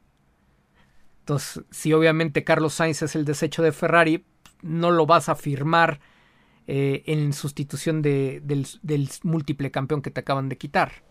Eso no pasa. Que era algo similar a lo de Hulkenberg, que no lo iba a firmar eh, Red Bull porque pues, había sido un desecho de, de, Renault, ¿no? Este, entonces pues, no, no iba a ir, no iba a ir por, por ahí el tema. ¿Quién más? Eh, que, que suban a un joven parece difícil ahorita con los problemas que están teniendo para, para encontrar la ruta del auto. Entonces sí la experiencia, la experiencia juega un papel primordial. Max Verstappen no es propiamente el mejor desarrollador de autos, pero es el que tiene mejor posicionamiento de marca entre todos ellos. Eh, básicamente mi, terna de favoritos, más allá de cualquier cosa, serían en ese orden. Verstappen, Norris y, Alonso. Y los tres tienen cierto nivel de complicación, ¿no? Para poderlos llevar a ese, a ese lugar. Bastante más lejano y no como piloto titular eh, está Checo Pérez, sin que sea un imposible. Él no está no está tampoco en el lugar de Sainz, pero políticamente eh, sería percibido como una debilidad hasta en el propio entorno, en, la junta directiva de, Daimler. ¿no? Entonces, más o menos por ahí está en el análisis de alta dirección eh, cómo veo la situación. Estaría padrísimo, fíjense, una, una situación coyuntural que se podría dar es que si Norris, que es el que quizá tendría mejores posibilidades de llegar a, a Mercedes, no sería una negociación complicada, eh, ahí no habría negociación complicada, nada más sería cosa de que, de que realmente Toto lo quisiera y Lando Norris fue un piloto de la esfera Mercedes. Eh, ahí coyunturalmente se podría abrir el asiento para Pato Howard, si así lo decide Zach Brown. Eso estaría increíble, ¿no? Para México, para Latinoamérica, eso estaría espectacular, porque de repente no se ve por dónde. Obviamente también Pat Howard necesita llegar acreditado. Eh, ojalá eh, dependiera de él y ojalá tenga una buena temporada el equipo Arrow en IndyCar y ojalá pudiera ser campeón. Si Pato se convierte en campeón de la IndyCar en 2024, está dando pero martillazos para pedir su entrada a la Fórmula 1 si no gana la IndyCar, si no, o si no gana por lo menos las 500 millas de Indianápolis, se sigue complicando a pesar de tener la, la superlicencia. Pero bueno, es un personaje mediático, es un buen piloto. Tampoco está cerrada la oportunidad y la superlicencia ya está ahí. Entonces, la llegada de Lando Norris a Mercedes podría abrir una posibilidad muy, muy, muy importante para Pat Howard. En ese sentido, tampoco me disgustaría si se da por, por ese lado, ¿no? Eh, una preocupación que puede haber en el caso de Checo Pérez, eh, si Mercedes empieza a pujar muy fuerte por Verstappen, es que Red Bull empiece a consentir todavía más de lo que ya lo consiente, con tal de que pues él se sienta en casa y de que no tenga duda de que ningún equipo lo van a tratar como lo tratan en Red Bull. Entonces, cualquier aspiración que hubiera podido haber para 2024 se puede terminar de desvanecer si Red Bull considera que está en riesgo la toma de decisiones de Max Verstappen de irse, de saltar a otro equipo. Mercedes tiene la posibilidad de prolongar de forma muy amplia la toma de decisiones para llevarse al piloto de 2025, ¿no? Al, al piloto que va a acompañar a Russell. Y eso puede romper también muchísimo el mercado. Ventaja, Norris lo puede pasar de inmediato y Zach Brown puede tomar la decisión de subir a Pato. Eso ahí casi está resuelto. Pero si Red Bull estuviera en una incertidumbre sobre si Verstappen se va o se queda, entonces también trataría de reforzarlo con base en resultados. En lugar de tensar la relación, afianzarla, decirle, mira, o sea, tú aquí eres todo para nosotros. Y eso, por supuesto, perjudicaría todavía más de lo que ya ha perjudicado a, Checo Pérez. Entonces, es latente esa, esa amenaza. No es un. No es el mejor de los escenarios en, en alta dirección.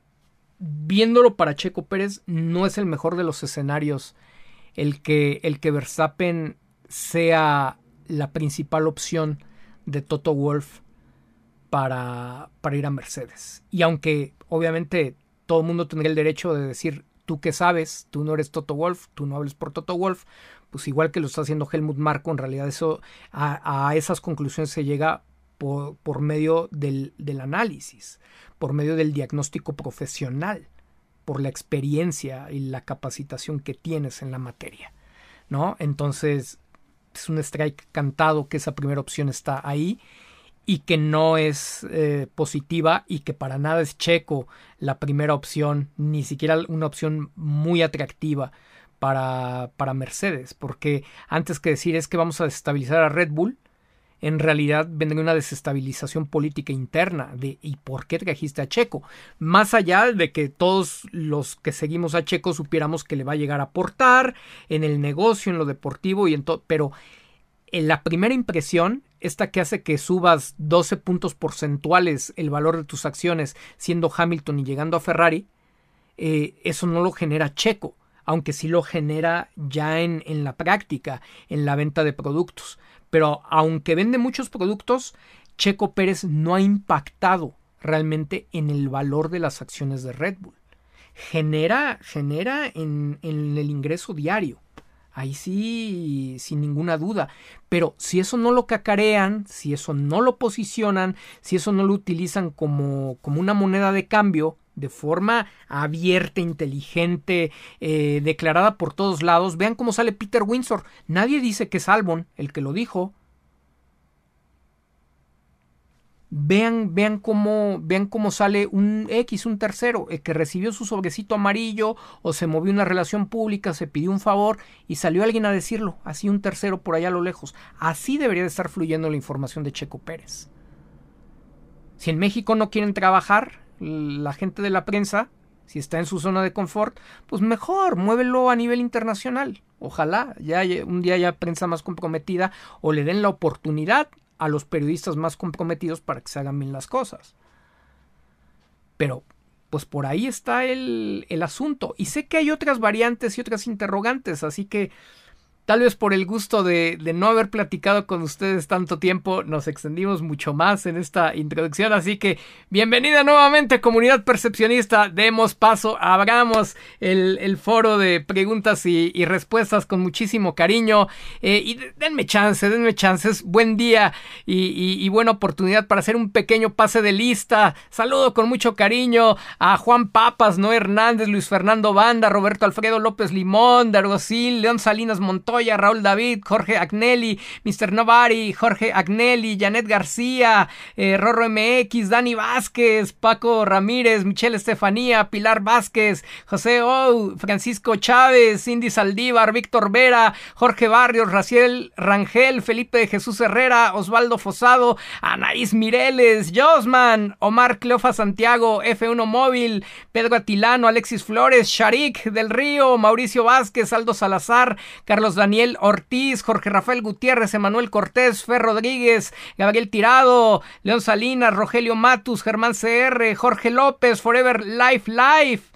Enrique Concoso, Luz de Luna y muchos más que iré saludando ahorita a lo largo de los mensajes que mi equipo querido de Percepción Pública y Prime F1 me hacen favor de compartir esta noche y, bueno, para tomar energía, ya saben, el, shot cada, cada, domingo, cada día que me tomo mi, mi shot de, de, colágeno, me acuerdo, me acuerdo de estos lindos espacios conviviendo con todos ustedes. Súper recomendado, los que ya lo toman conocen los beneficios, los que no, de verdad vale totalmente la pena.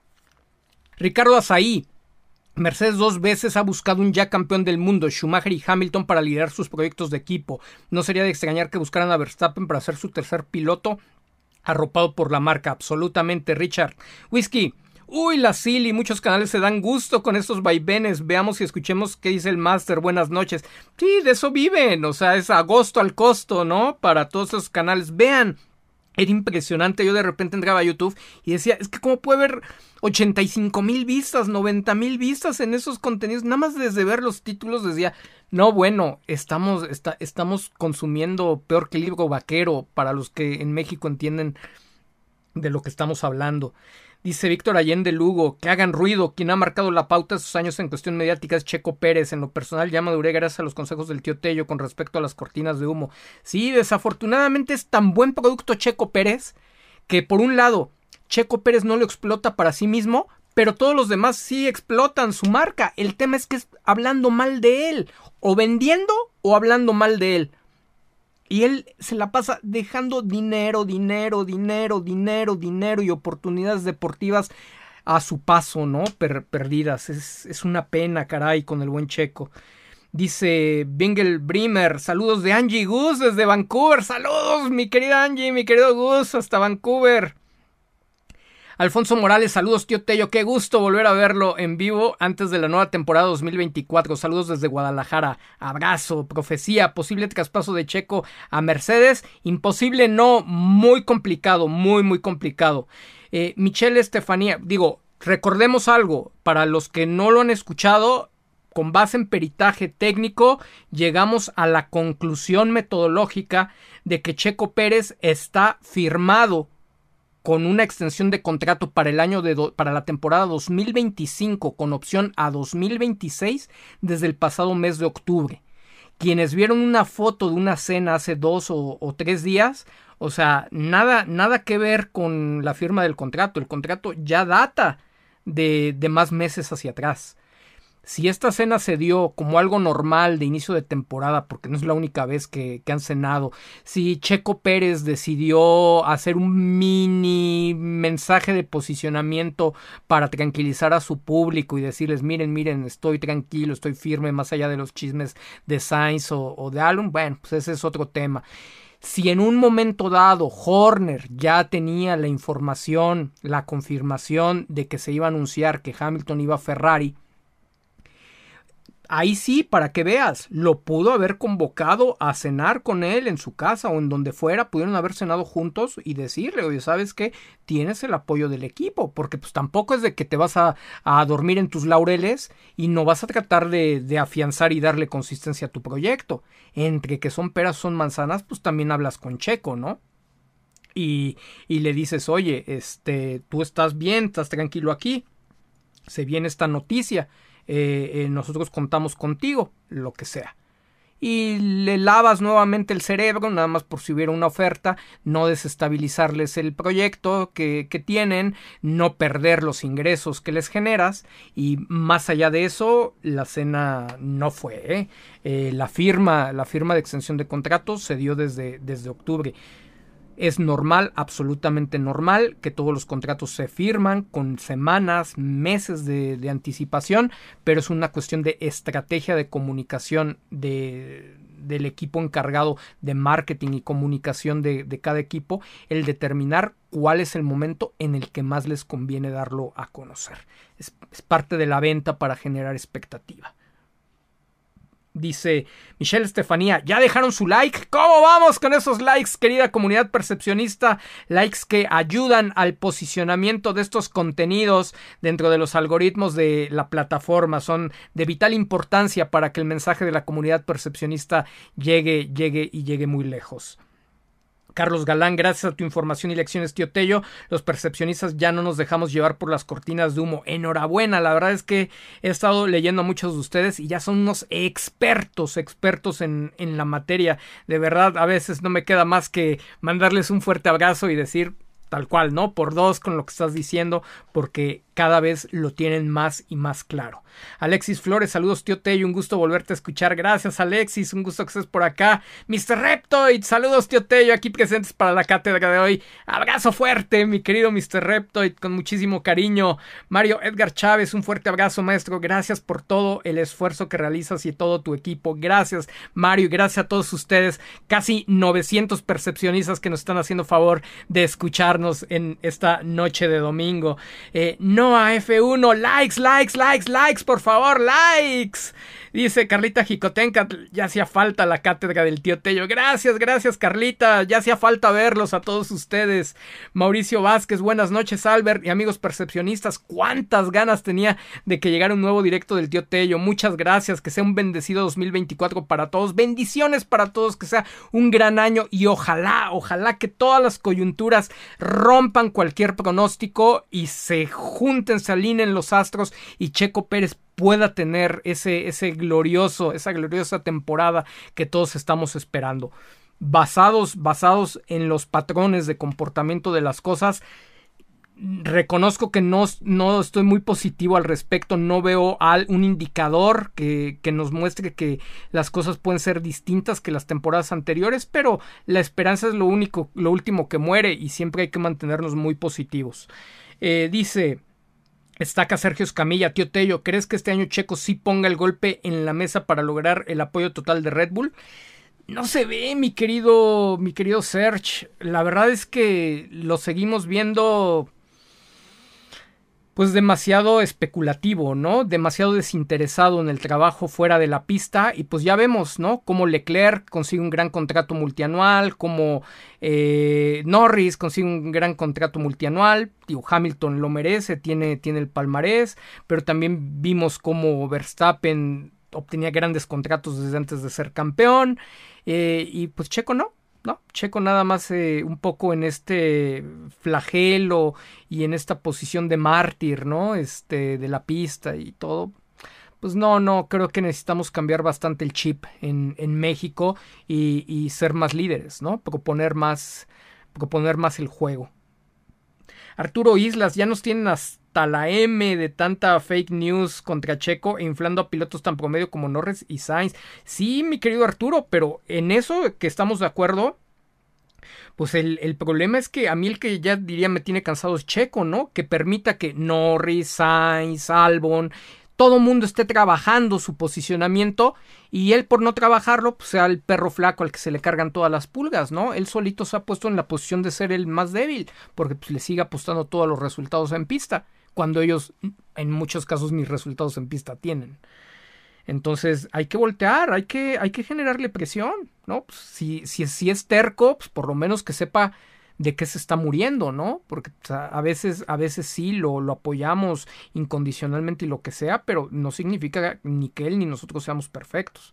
El diagnóstico ahí está, el área de oportunidad ahí la tiene, la carencia persiste, necesita poner acción. César TS, saludos a todos los que estamos por aquí. Latifi para Mercedes.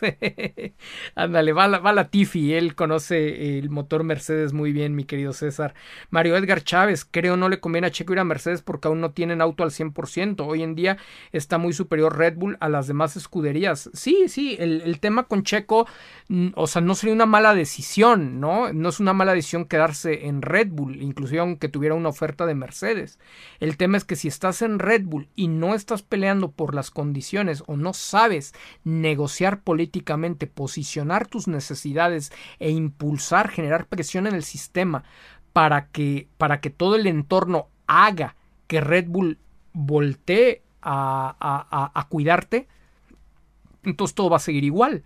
Lo único que va a pasar es que se va a reforzar en el imaginario que Checo Pérez no puede tener los mismos resultados que Verstappen con el mismo auto y eso no le conviene a su imagen pública. De hecho, esa es la parte más fuerte, que era el mismo auto, el auto más dominante eh, de la historia de, la Fórmula 1 y Checo Pérez quedó muy lejos de, de los puntos que hizo Max Verstappen. Eso para su imagen pública es lapidario y no hizo absolutamente nada, no metió ni las manitas, por el contrario, defendió y respaldó y él solito acepta que él no ha tenido la constancia y cada declaración lleva a un reconocer que es el que no ha tenido la capacidad. Por favor, o sea, si, si, el, si es una forma de liderazgo para no repartir culpas, para, para no reconocer tramos de responsabilidad de cada quien, pues creo que también necesita un curso de, de habilidades gerenciales y le urge.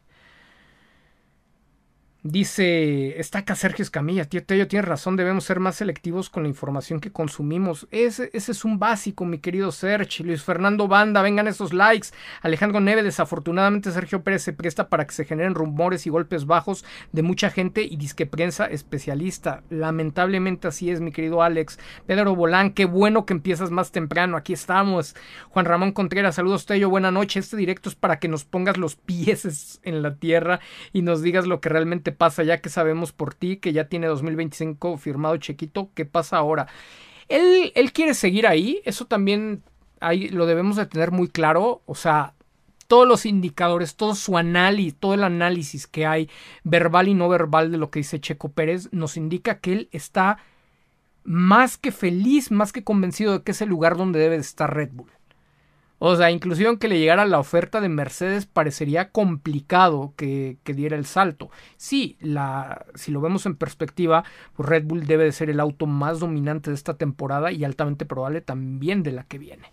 ¿No? Entonces, como que dices, bueno, pues tengo el carro aquí, pero ¿y cuál es el extra? ¿Qué es?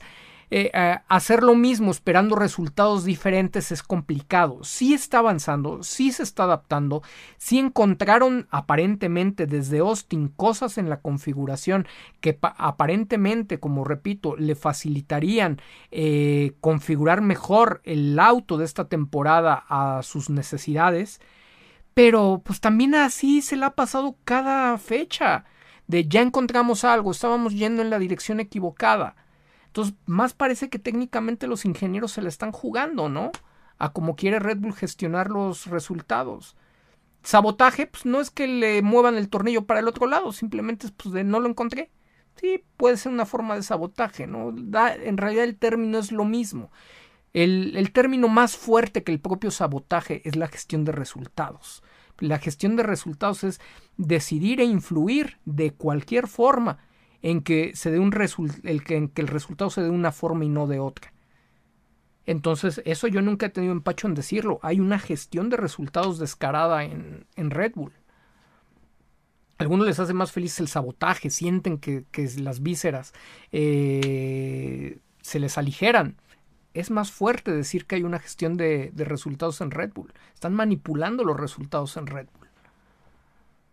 Y no hay otra forma. Cuando lo lees, desde que ves el conflicto de interés en la cabeza de ingeniería de carrera, el perfil de ingeniero de carrera de Checo Pérez, cuando escuchas las comunicaciones que no van para ningún lado, cuando te das cuenta de Helmut Marko y Christian Horner que hablan cómo se dan las configuraciones en el lado de Max Verstappen, cuando oyes a todos los pilotos eh, que te dicen hacia dónde va el desarrollo y Checo Pérez no dice absolutamente nada, nada más se flagela, nada más acepta en primera persona todo lo malo, todo lo positivo lo ensalza a manera de equipo, en plural, se la pasa este perdón, cromándose la Max Verstappen, pues no hay forma, ¿no? O sea, ¿cómo, cómo te ayudas? ¿Cómo te ayudas? No, no, no, no, no hay manera. O sea, es una. Es un tema de, de conceptos que, que ya cae en la terquedad, ¿no? O sea, cuarto año y haces las cosas de la misma forma, los resultados, la tendencia es que van a acabar igual. Ojalá, ojalá nos equivoquemos. Ojalá pase algo que permita que inclusive a pesar de la propia terquedad de, Sergio en ciertas cuestiones fuera de la pista, le permita impulsar eh, todo su talento dentro de ella. Dice eh, Luis Fernando Banda, tío, ¿quién será el primer piloto en Ferrari? La intención es que los dos sean muy competitivos, aunque por supuesto en, el ambiente están siete campeonatos de, de, Lewis Hamilton y pues aparte es la novedad mediática. Eh, Mr. Reptoid, pero, pero no van a romper a Leclerc. Leclerc es un activo muy valioso para Ferrari. Lo van a cuidar lo más posible y le van a dar la oportunidad que le dieron cuando estaba Fettel. Cuando estaba Fettel, indiscutiblemente Fettel era el piloto número uno y Leclerc hizo su chamba y lo empezó a presionar y le empezó a respirar en la nuca. Si Leclerc es capaz de volver a hacer lo mismo o de estar por delante, se lo van a permitir. Se lo van a permitir y, guarden, guarden este directo. Dice Mr. Reptoid, a todos los percepcionistas de Hueso Colorado, favor de dar like, hay que valorar todo el tiempo del tío Tello y dar un me gusta, no les quita nada, así llegan más personas. Correctísimo, mi querido Mr. Reptoid. Vamos, vamos con los likes, vamos por esa meta de mil likes en, en esta primera noche. ¿Podremos llegar a dos mil likes en este primer directo del año? ¿Será que nos podamos poner ese desafío? Que le demos DRS a los likes, ojalá, ojalá que se pueda con todo el cariño, démosle amor a, a este primer directo.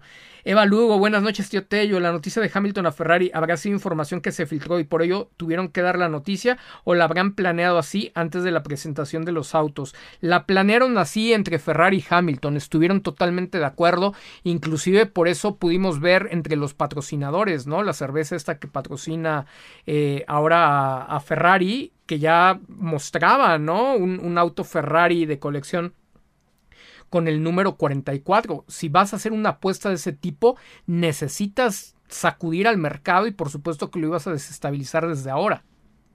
Es algo que acordaron con Hamilton y pues, dado el precio que estaban pagando, no era algo a lo que Hamilton iba a decir que no. Esto daba mucha, da, genera muchas situaciones, aunque desestabiliza el mercado por el otro lado, también si lo vemos, si lo vemos objetivamente, le da posibilidades de un año completo a Mercedes de, bueno, no un año completo, pero sí una gran cantidad de tiempo a Mercedes para determinar y tomar decisiones eh, de con quién sustituir a Hamilton. O sea, sí le termina haciendo un favor. Es como cuando la relación con tu pareja es tóxica y a lo mejor la pareja ya no te quiere y aunque a ti no te guste, pues te corta porque es lo mejor que se termine la relación que seguir sufriendo, ¿no? Entonces, sí creo que también hay algo positivo ahí hacia Sainz y hacia Hamilton. Eh, hacia Sainz y hacia Mercedes. Ambas partes tienen la posibilidad de buscar y negociar con mucho más tiempo, eh, pues que, cuál es el paso siguiente para 2025. Y por el otro lado, pues también ya explota la expectativa mediática, ya todo el mundo va a estar interesado en Ferrari. Es un golpe de escena para voltear a ver a Ferrari en todos los sentidos. Entonces, pues claro que quieres maximizar tu inversión Eso, eso sería absurdo que te lo calles hasta mitad de temporada, donde aparte pues ya dejes con los dedos entre la puerta, ¿no? A los demás. Faro del Uno. Saludos, tío Tello, desde Chihuahua. Saludos, saludos cariñosos. Querido Faro del Uno. Armando Linares Ávila. Tío, yo pienso que Ferrari buscó más a Lewis Hamilton por posicionamiento, aunque si se le va a dar un extra por la gran experiencia de Lewis Hamilton, aunque sí se le va a dar un extra por la gran experiencia de Lewis Hamilton y buscarán que le enseñe a Leclerc algunas cosas. Por ahí va, por ahí va mi querido Armando. Luis Fernando Banda quedó Sainz mal parado en su imagen. No, no quedó mal parado en su imagen, pero eh, cierto es que, que empezamos nuevamente a ver aquí un patrón. Los perfiles bajos no son los más apreciados de la Fórmula 1. Y donde que Sainz tiene un trabajo de posicionamiento mediático y un fuerte trabajo político a través de su papá. Pero él, en lo individual, es un tipo de perfil bajo. Con todo y eso, ningún perfil tan bajo y tan pobre en el manejo mediático como Checo Pérez dentro de toda la, categoría, ¿no? Entonces, bueno, se vio que no fue suficiente. Vean cuántas salidas y entradas ha tenido Sainz a lo largo de su carrera de Fórmula 1. Talento no le falta. Superó bastante también a, al propio este, Leclerc. Superó a Norris. Entonces, no va por el tema de, talento, pero pues, de repente dices, pero ¿por qué se va? ¿No? O sea, sí queda un poquito como la duda. No, no, quedarte sin asiento no te refuerza, ¿no? No es algo como que te refuerce y, y, ahora que digas es que Sainz se lo están peleando todos. Y miren que sí debería de ocurrir. Sainz es un gran piloto. A Sainz lo deberían de estar buscando durísimo muchos equipos. Una de las situaciones por las que si Norris va a Mercedes. Podría no darse la, coyuntura de que Pat Howard subiera a McLaren, sería que también podría sentirse muy natural que McLaren haga la repatriación de Sainz, porque Sainz dio enormes resultados eh, al, al McLaren de hace unos años los ayudó a crecer muchísimo. Es un gran desarrollador, eh, Carlitos Sainz. Es un piloto al que hay que tenerle mucho, mucho respeto, aporta bastante, muy, un perfil muy parecido al, al de Sergio, aunque Sergio todavía es mejor en el tema de, de conducción y sobre todo en carrera. Entonces, bueno, ese podría ser un, contratiempo para Pat Howard porque eh, McLaren sí tendría en buena estima a Carlos Sainz para la temporada 2025 en caso de prescindir de Norris. Dice Andrew32 Tío Tello una pregunta. ¿Acaso Hamilton podría tener información de Ferrari así como la tenía cuando pasó de McLaren a Mercedes en 2013? Bueno, eh, supongo que más bien información de, de, Mercedes, ¿no? Para pasársela a Ferrari, sí, sí, pues hay información que, que Hamilton tiene de, de Mercedes para Ferrari, eso es normal. Digo, Claro, tiene, tiene, tienen razón cuando ustedes piensan en que Checo Pérez, uno de los atractivos que tendría para los equipos, es la cantidad de información que tiene sobre la estructura, sobre la organización del equipo Red Bull, sobre la parte técnica del auto. Claro, sí es un atractivo. El tema es que no parece suficiente políticamente para un golpe de escena como el que recibió Mercedes por parte de Ferrari y es algo que, que, que, solamente pues, los románticos de la, de la categoría siguen creyendo, ¿no? Que basta, basta la cuestión deportiva para hacer cambios. Basta la cuestión deportiva, pues a lo mejor en un equipo que tiene un presupuesto eh, limitado, pero suficiente para poder buscar talento y crecer en resultados. Si es un equipo de, de la parte baja, pues obviamente buscarás quien traiga los patrocinios aunque están floreciendo muy bien los equipos en este momento hasta Haas, ¿no?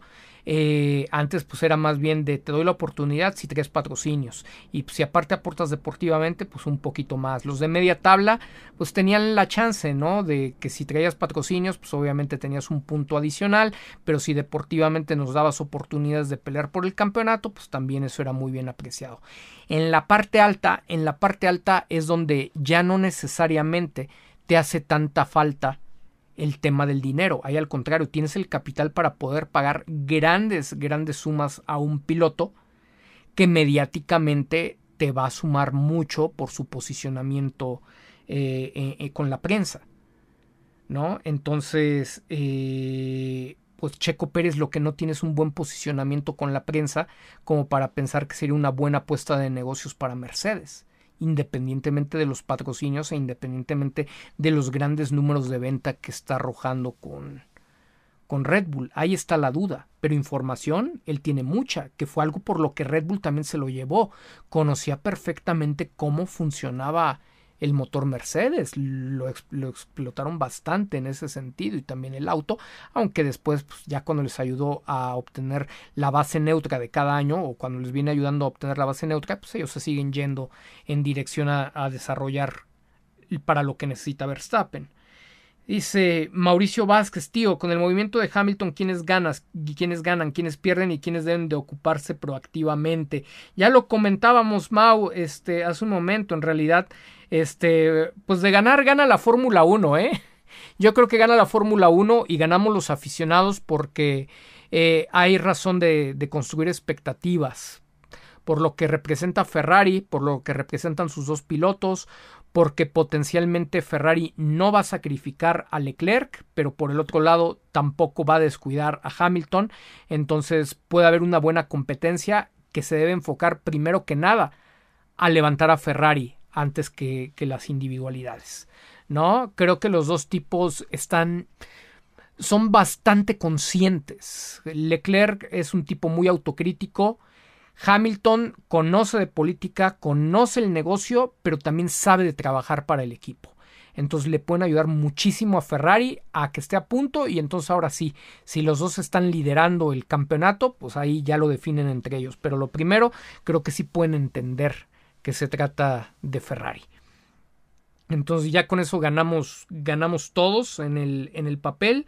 Creo que puede perder eh, Checo Pérez en cuanto a un posible interés de Toto Wolf por Max Verstappen, en tanto que Red Bull quiera eh, demostrar la lealtad, la confianza en el proyecto, la prioridad que tiene el neerlandés eh, en todas las decisiones de, Red Bull.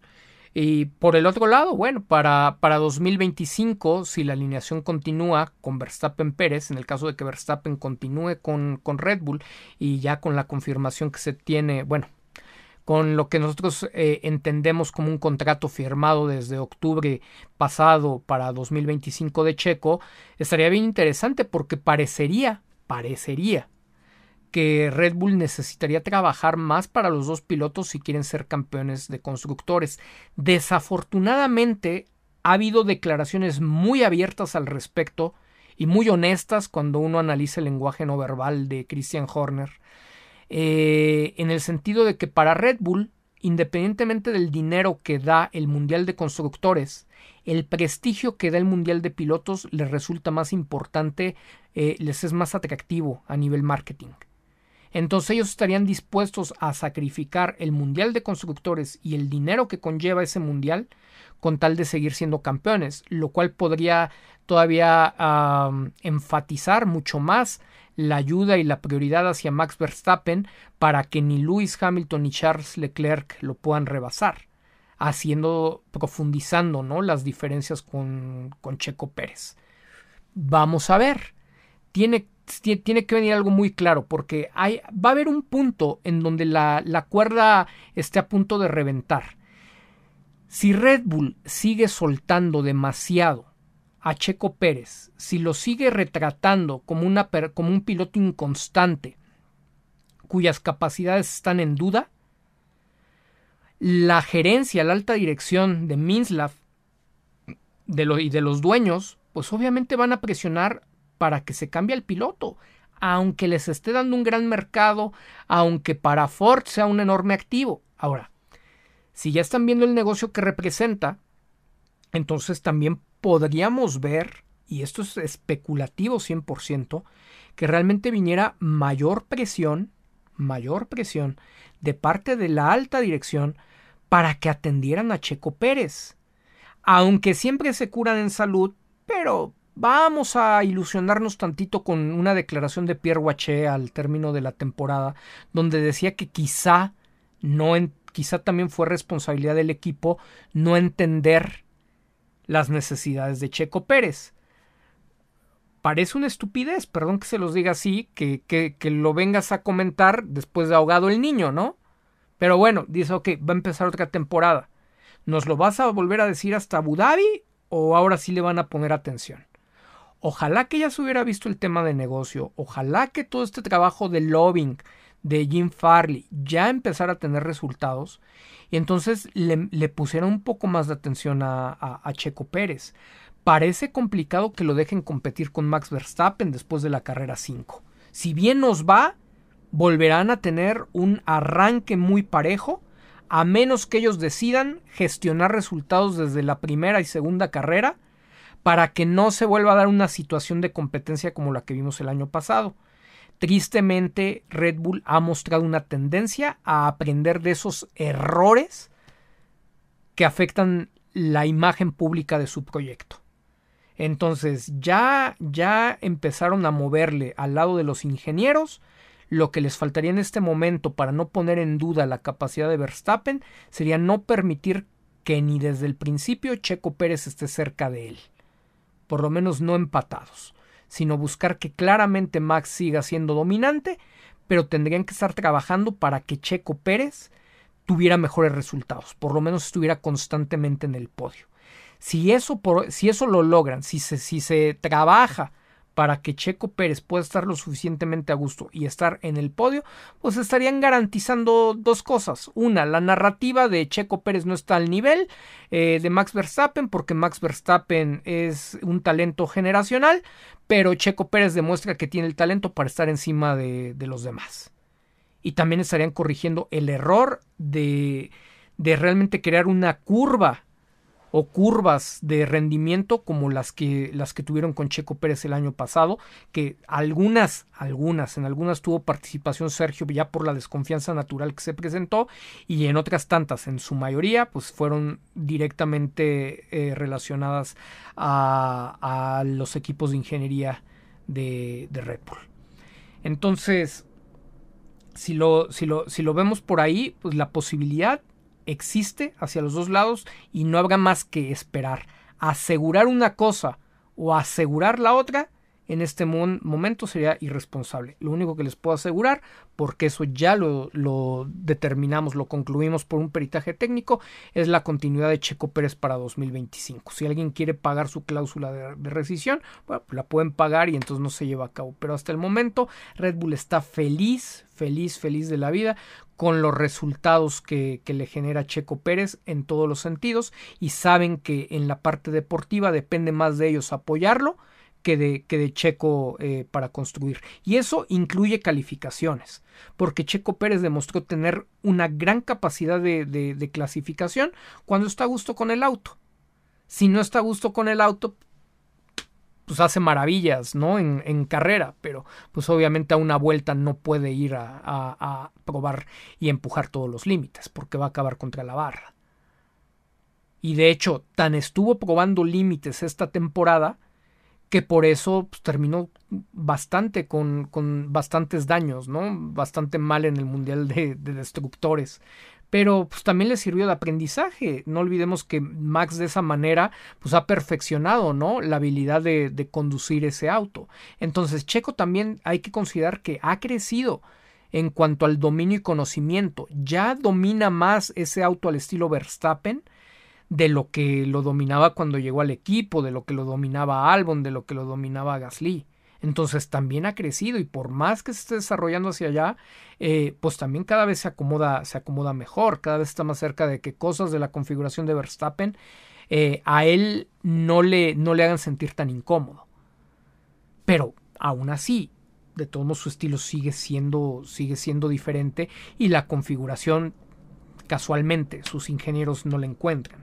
¿No? Entonces, bueno, estamos, estamos en, un punto en el que después de la, en la carrera 6 más o menos, vamos a poder evaluar si se está repitiendo la misma historia de 2022 y 2023, si las cosas van mejorando, si Checo Pérez se consigue poner a la cabeza del Mundial de Pilotos, obviamente entender que por un posicionamiento mediático, aunque empezara muy fuerte, todos van a decir, pero ya sabemos que después es inconstante y después se cae.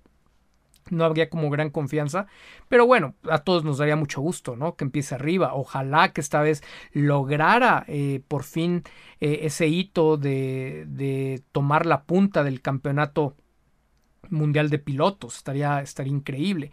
Y pues no nada más que fuera por un momento, ¿no? Ojalá pudiera ser constante, pero pues eso no, no lo vamos a saber.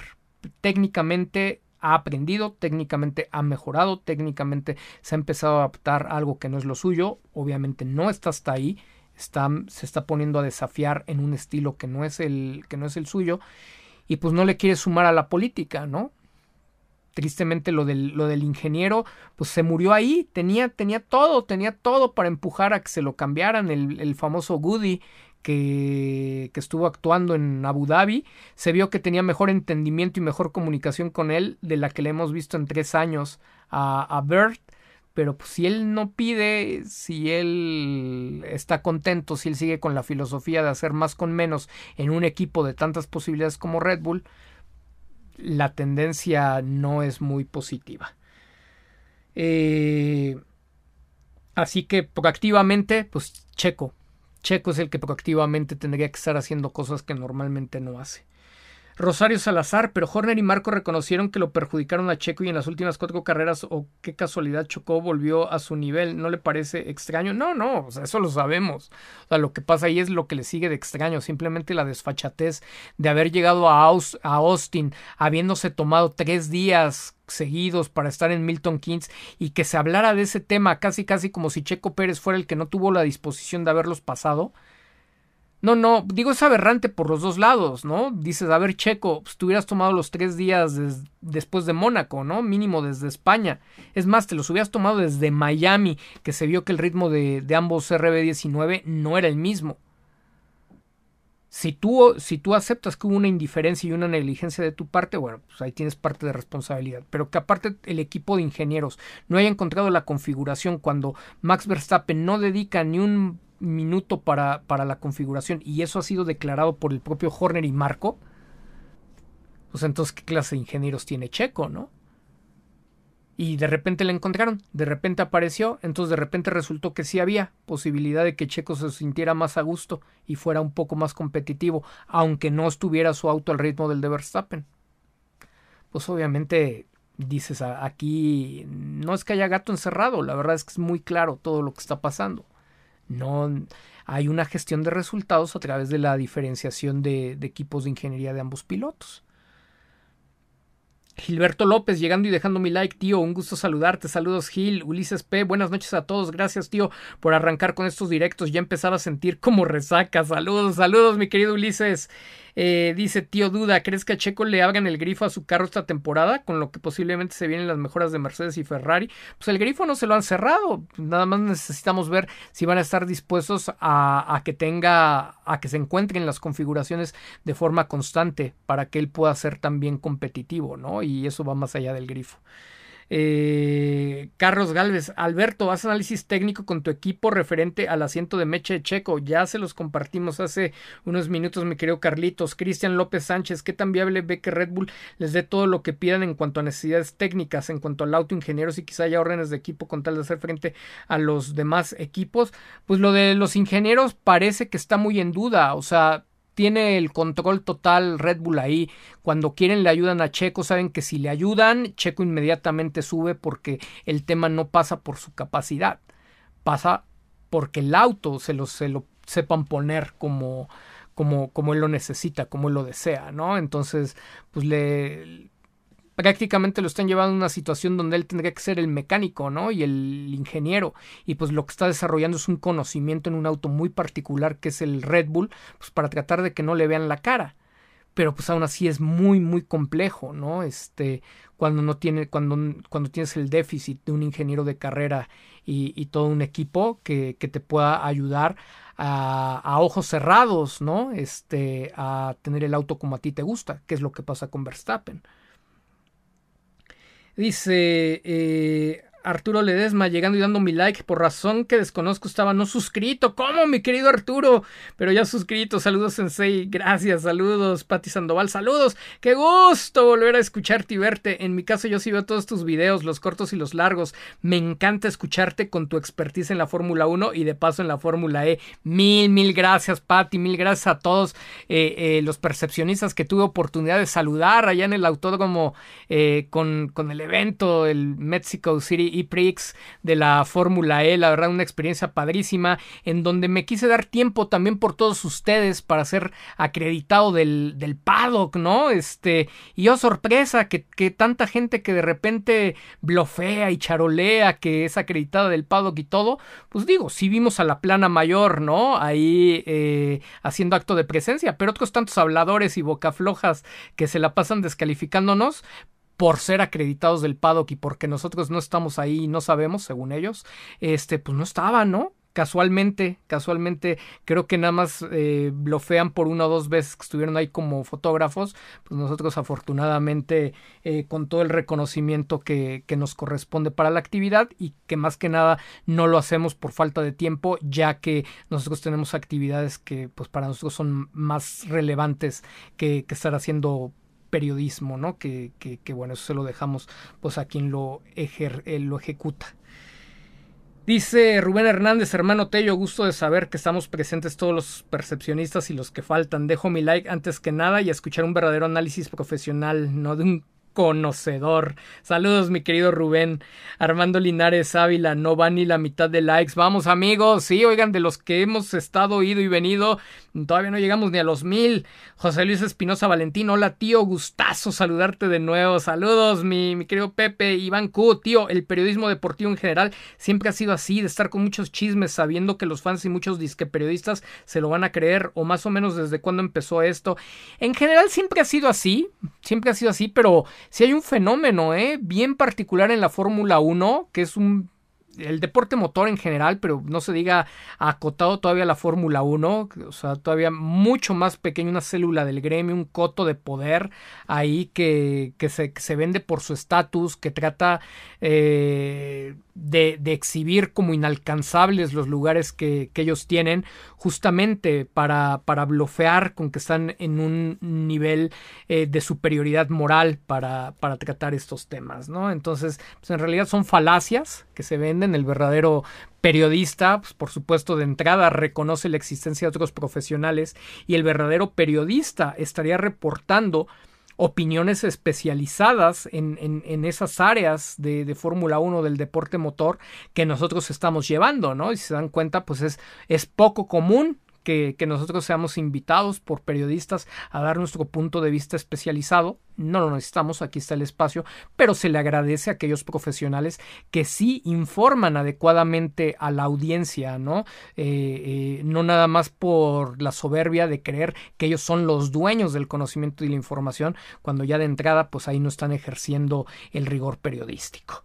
¿No? Así que, pues mira, ya de entrada cuando, cuando tú ves que en el periodismo deportivo la frase, la frase más común, la muletilla más utilizada es la realidad o es una realidad, te das cuenta que en realidad es como los que te dicen y punto, ¿no? O sea, es mi opinión y punto, la tuya no me importa porque el que aquí el, el que sabe aquí soy yo, ¿no? Entonces, pues, claramente, claramente hay, hay áreas de oportunidad y carencias muy importantes en, en, la práctica del periodismo y desafortunadamente pues los que lo ejercen con mayor reflector están ahí más por sus relaciones públicas que por su ejercicio profesional como periodistas.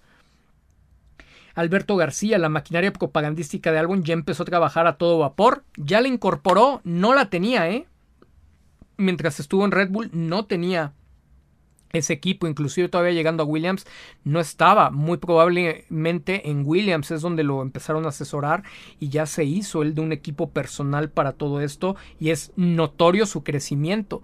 Basta ver, ustedes revisen, vean, comparen, vean lo que era la actividad de Albon y cómo se está dando ahora. Ese es el crecimiento. Imagínense a Checo Pérez con la, la cantidad de afición orgánica, la popularidad que cuenta y empieza a hacer este trabajo, se multiplica hay gente que se duerme en sus laureles diciendo no le hace falta con todos los seguidores, no le hace falta con todo lo que venden, como si nosotros no supiéramos, pues nosotros posicionamos todo eso.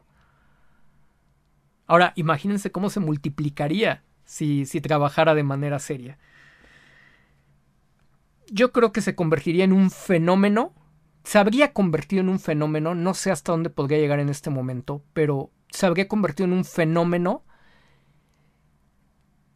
no puedo decir que el tamaño de Ayrton Senna, pero sí un personaje muy entrañable de la historia y el más popular, obviamente, de, de la época contemporánea. Porque carisma lo tiene, tiene, tiene el carisma y tú construyes todo eso a su alrededor, pues se vuelve entrañable el personaje, lo empiezan a querer por todas partes, eh, todo mundo de él hablando como el como el próximo campeón, como el piloto, em, hubiera recibido los contratos, las oportunidades, el respaldo, seguramente con ese talento ya se hubiera convertido en campeón y pues de ahí te sigue, se da la seguidilla, pero pues le dejó el lugar a otros, ¿no? Y prefirió flagelarse diciendo que era mexicano. Una pena, hasta ahora.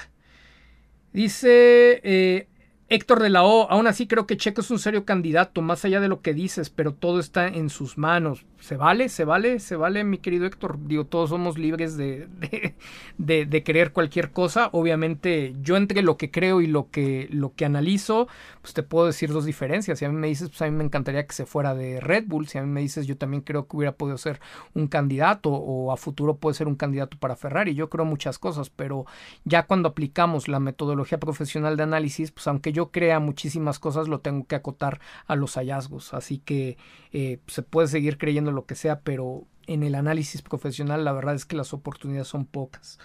Raza Poke Diecast Collectibles. Oye, tío, ¿qué te parece el oso de la Fórmula 1 en rechazar a Andretti?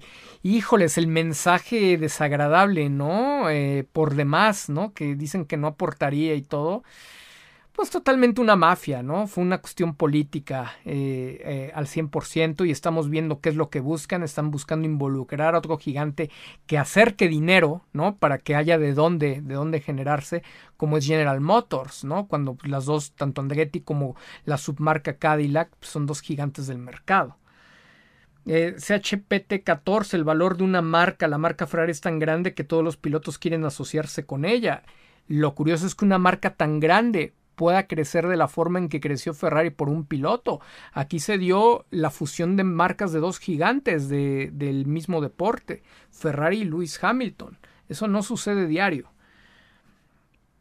Eh, cantada vale doble, el maestro Tello no detectó la contratación de Hamilton. No, porque pues como hemos dicho, no es, no estamos buscando ni en Ferrari, ni en Mercedes, ni para Hamilton, a menos que la coyuntura fuera directa con Checo. Dice, pero sí detectó la no renovación de Sainz. Sí, porque justo en ese momento que hablamos de la no renovación de Sainz, estaba afectando la noticia el, eh, eh, afectando con el rumor el, el, asiento, el asiento de Checo, ¿no? Entonces, ese sí es la línea de investigación que nosotros seguimos. No es que estemos investigando a todos los pilotos ni nada, eso lo deberían estar trabajando los periodistas, pero ya vemos que la mayoría de ellos no dan una, ¿no? Al, al respecto.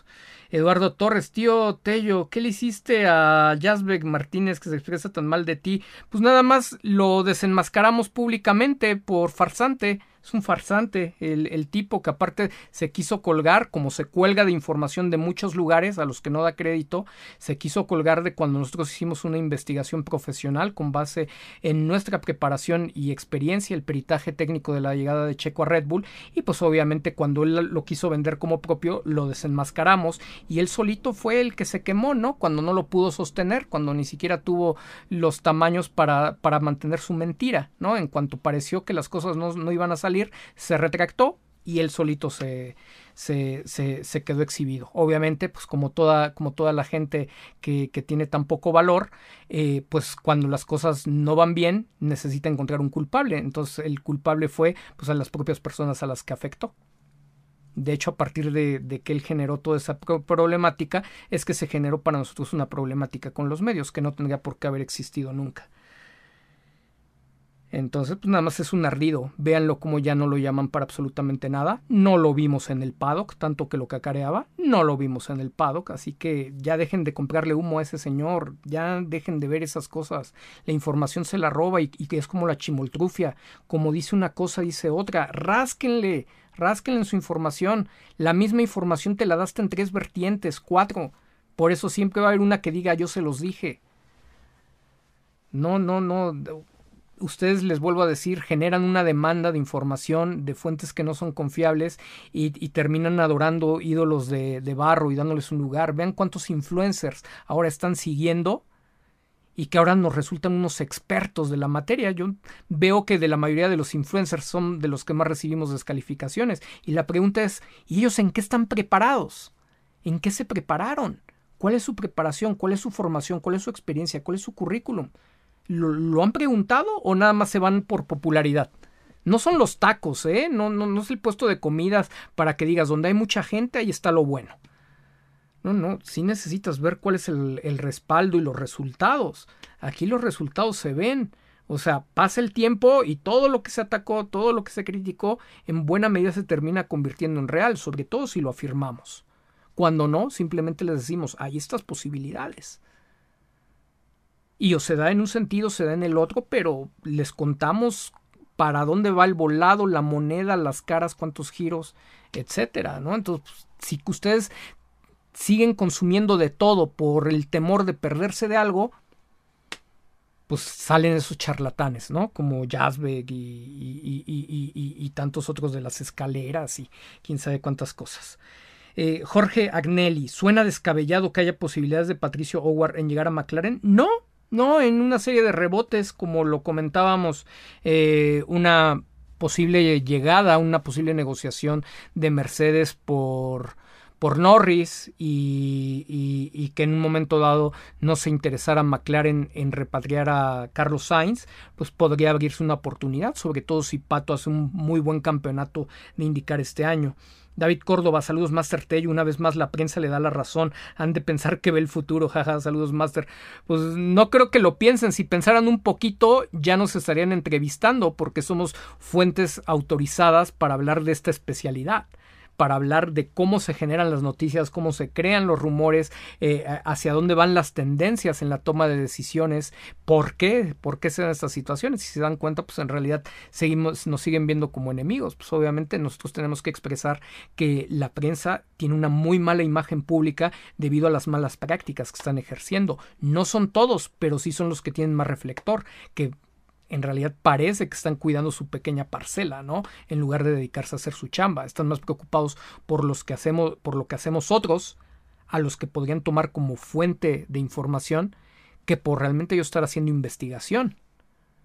Quieren tomar de nosotros y robar la información y lo, lo hacen, de hecho, con, con mucha frecuencia. Dice Iván Q, con tantas redes sociales con contenido basura de F1 que tienen tantas visitas, podemos decir que la mayoría de los fans son fácilmente manipulables y que simplemente no les gusta o no saben tener criterio propio. Lo puedes afirmar totalmente, Iván Q. Falta mucho criterio propio y es extraordinariamente manipulable eh, eh, la afición de la Fórmula 1 y en términos generales la, la sociedad, desafortunadamente. Hay muy poca cultura en el consumo de la de la información. Por eso, por eso es que los creadores de contenido pues, son mucho más populares que los profesionales. Y por eso es que también los profesionales han perdido tanta credibilidad y lejos de hacer un buen trabajo, pues también empiezan a inventar mentiras, ¿no? A ver si pueden vender. David Córdoba, Checo solo procrastina con su figura pública, le da miedo, no es que le valga más, tiene miedo al dolor de enfrentar a la prensa, le da miedo a que lo lastimen, pero ya que más lo pueden dañar.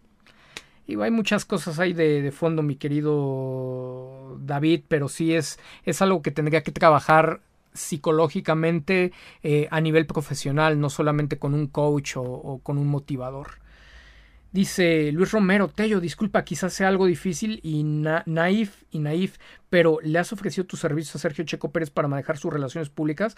Al menos, pero al presionarlos en favor de, Checo, mil veces públicamente y gratuito. Obviamente, como, como profesional que tiene un espacio como este abierto para, para toda la comunidad y para todo interesado, pues la, la, la, la, oferta está ahí. Buscarlo nunca, jamás. No, no es algo que yo haría ni con él ni con nadie, porque al igual que, que la salud física o mental, solamente el paciente es el que sabe en qué momento está dispuesto a, solicitar esa ayuda y sobre todo a seguir, a, seguir con las recomendaciones, con los diagnósticos y los tratamientos.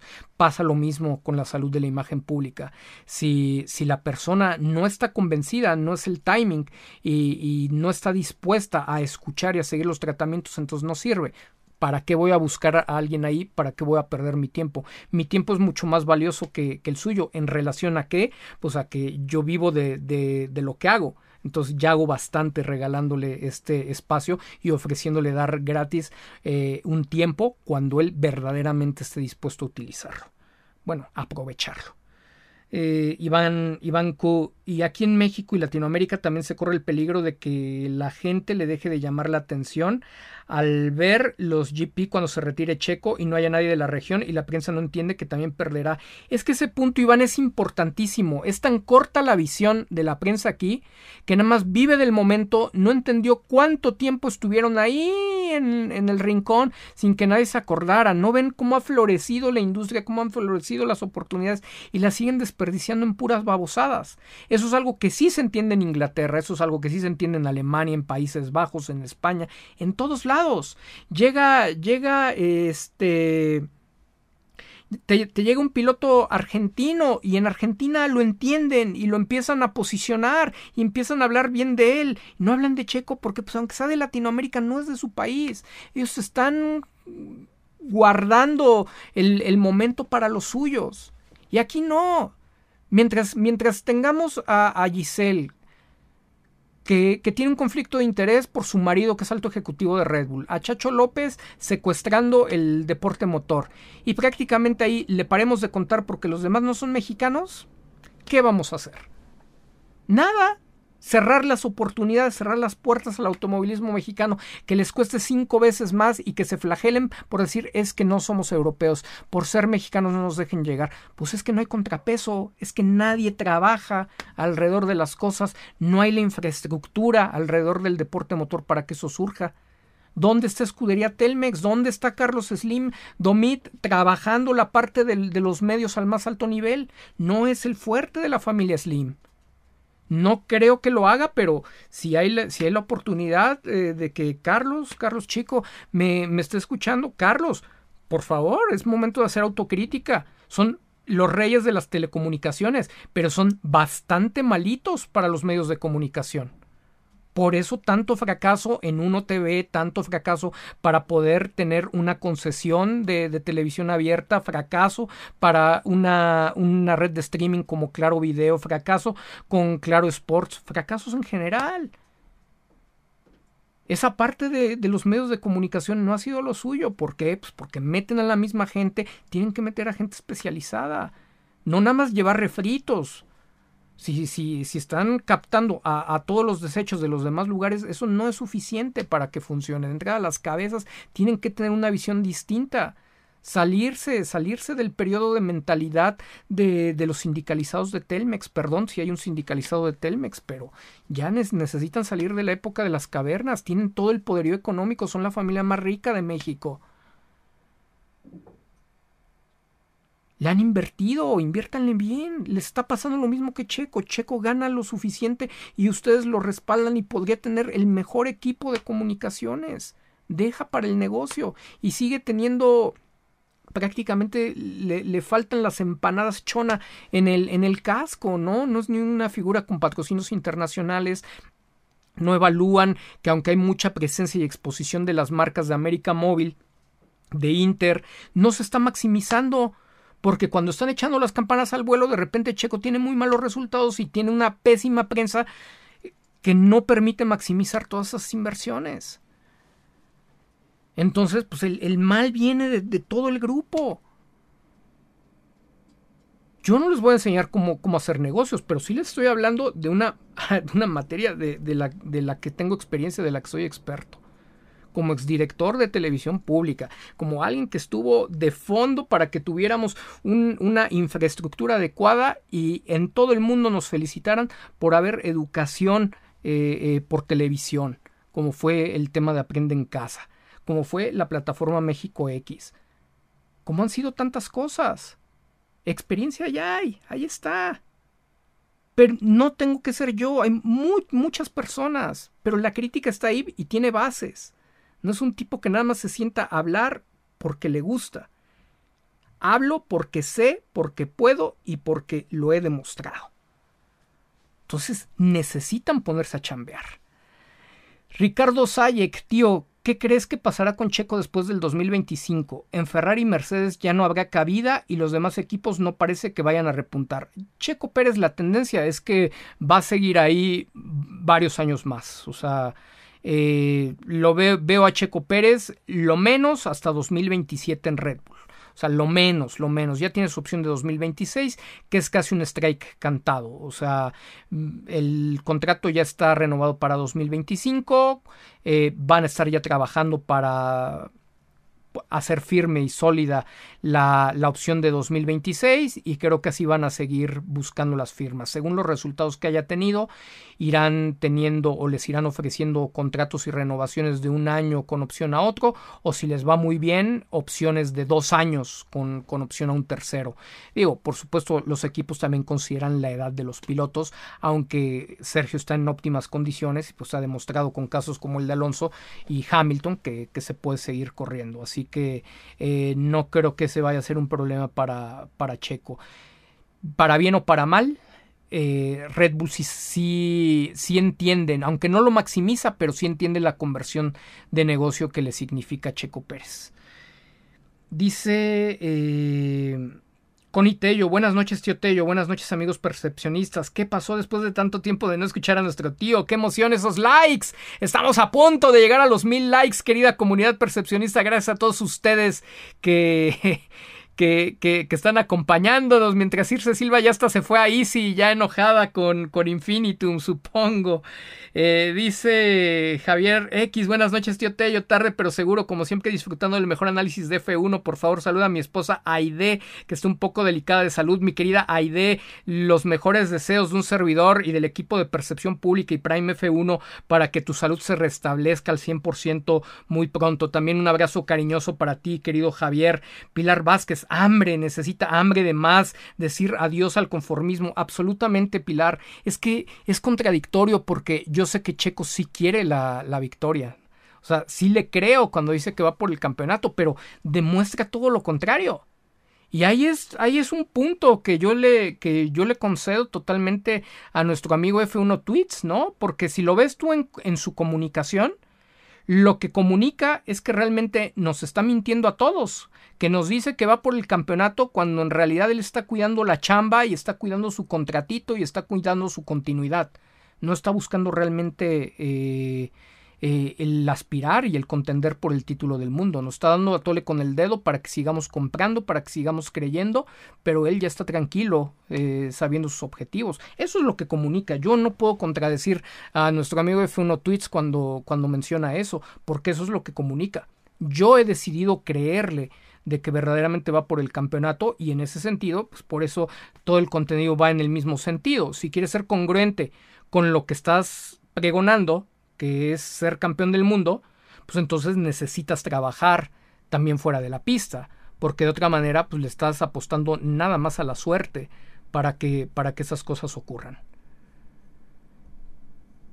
Yo espero que verdaderamente sea Checo el que se esté equivocando y no está haciendo las cosas y no que realmente pues nos está engañando a todos, ¿no? Haciéndonos creer que va por el campeonato cuando en realidad pues, él está totalmente cómodo siendo piloto número 2.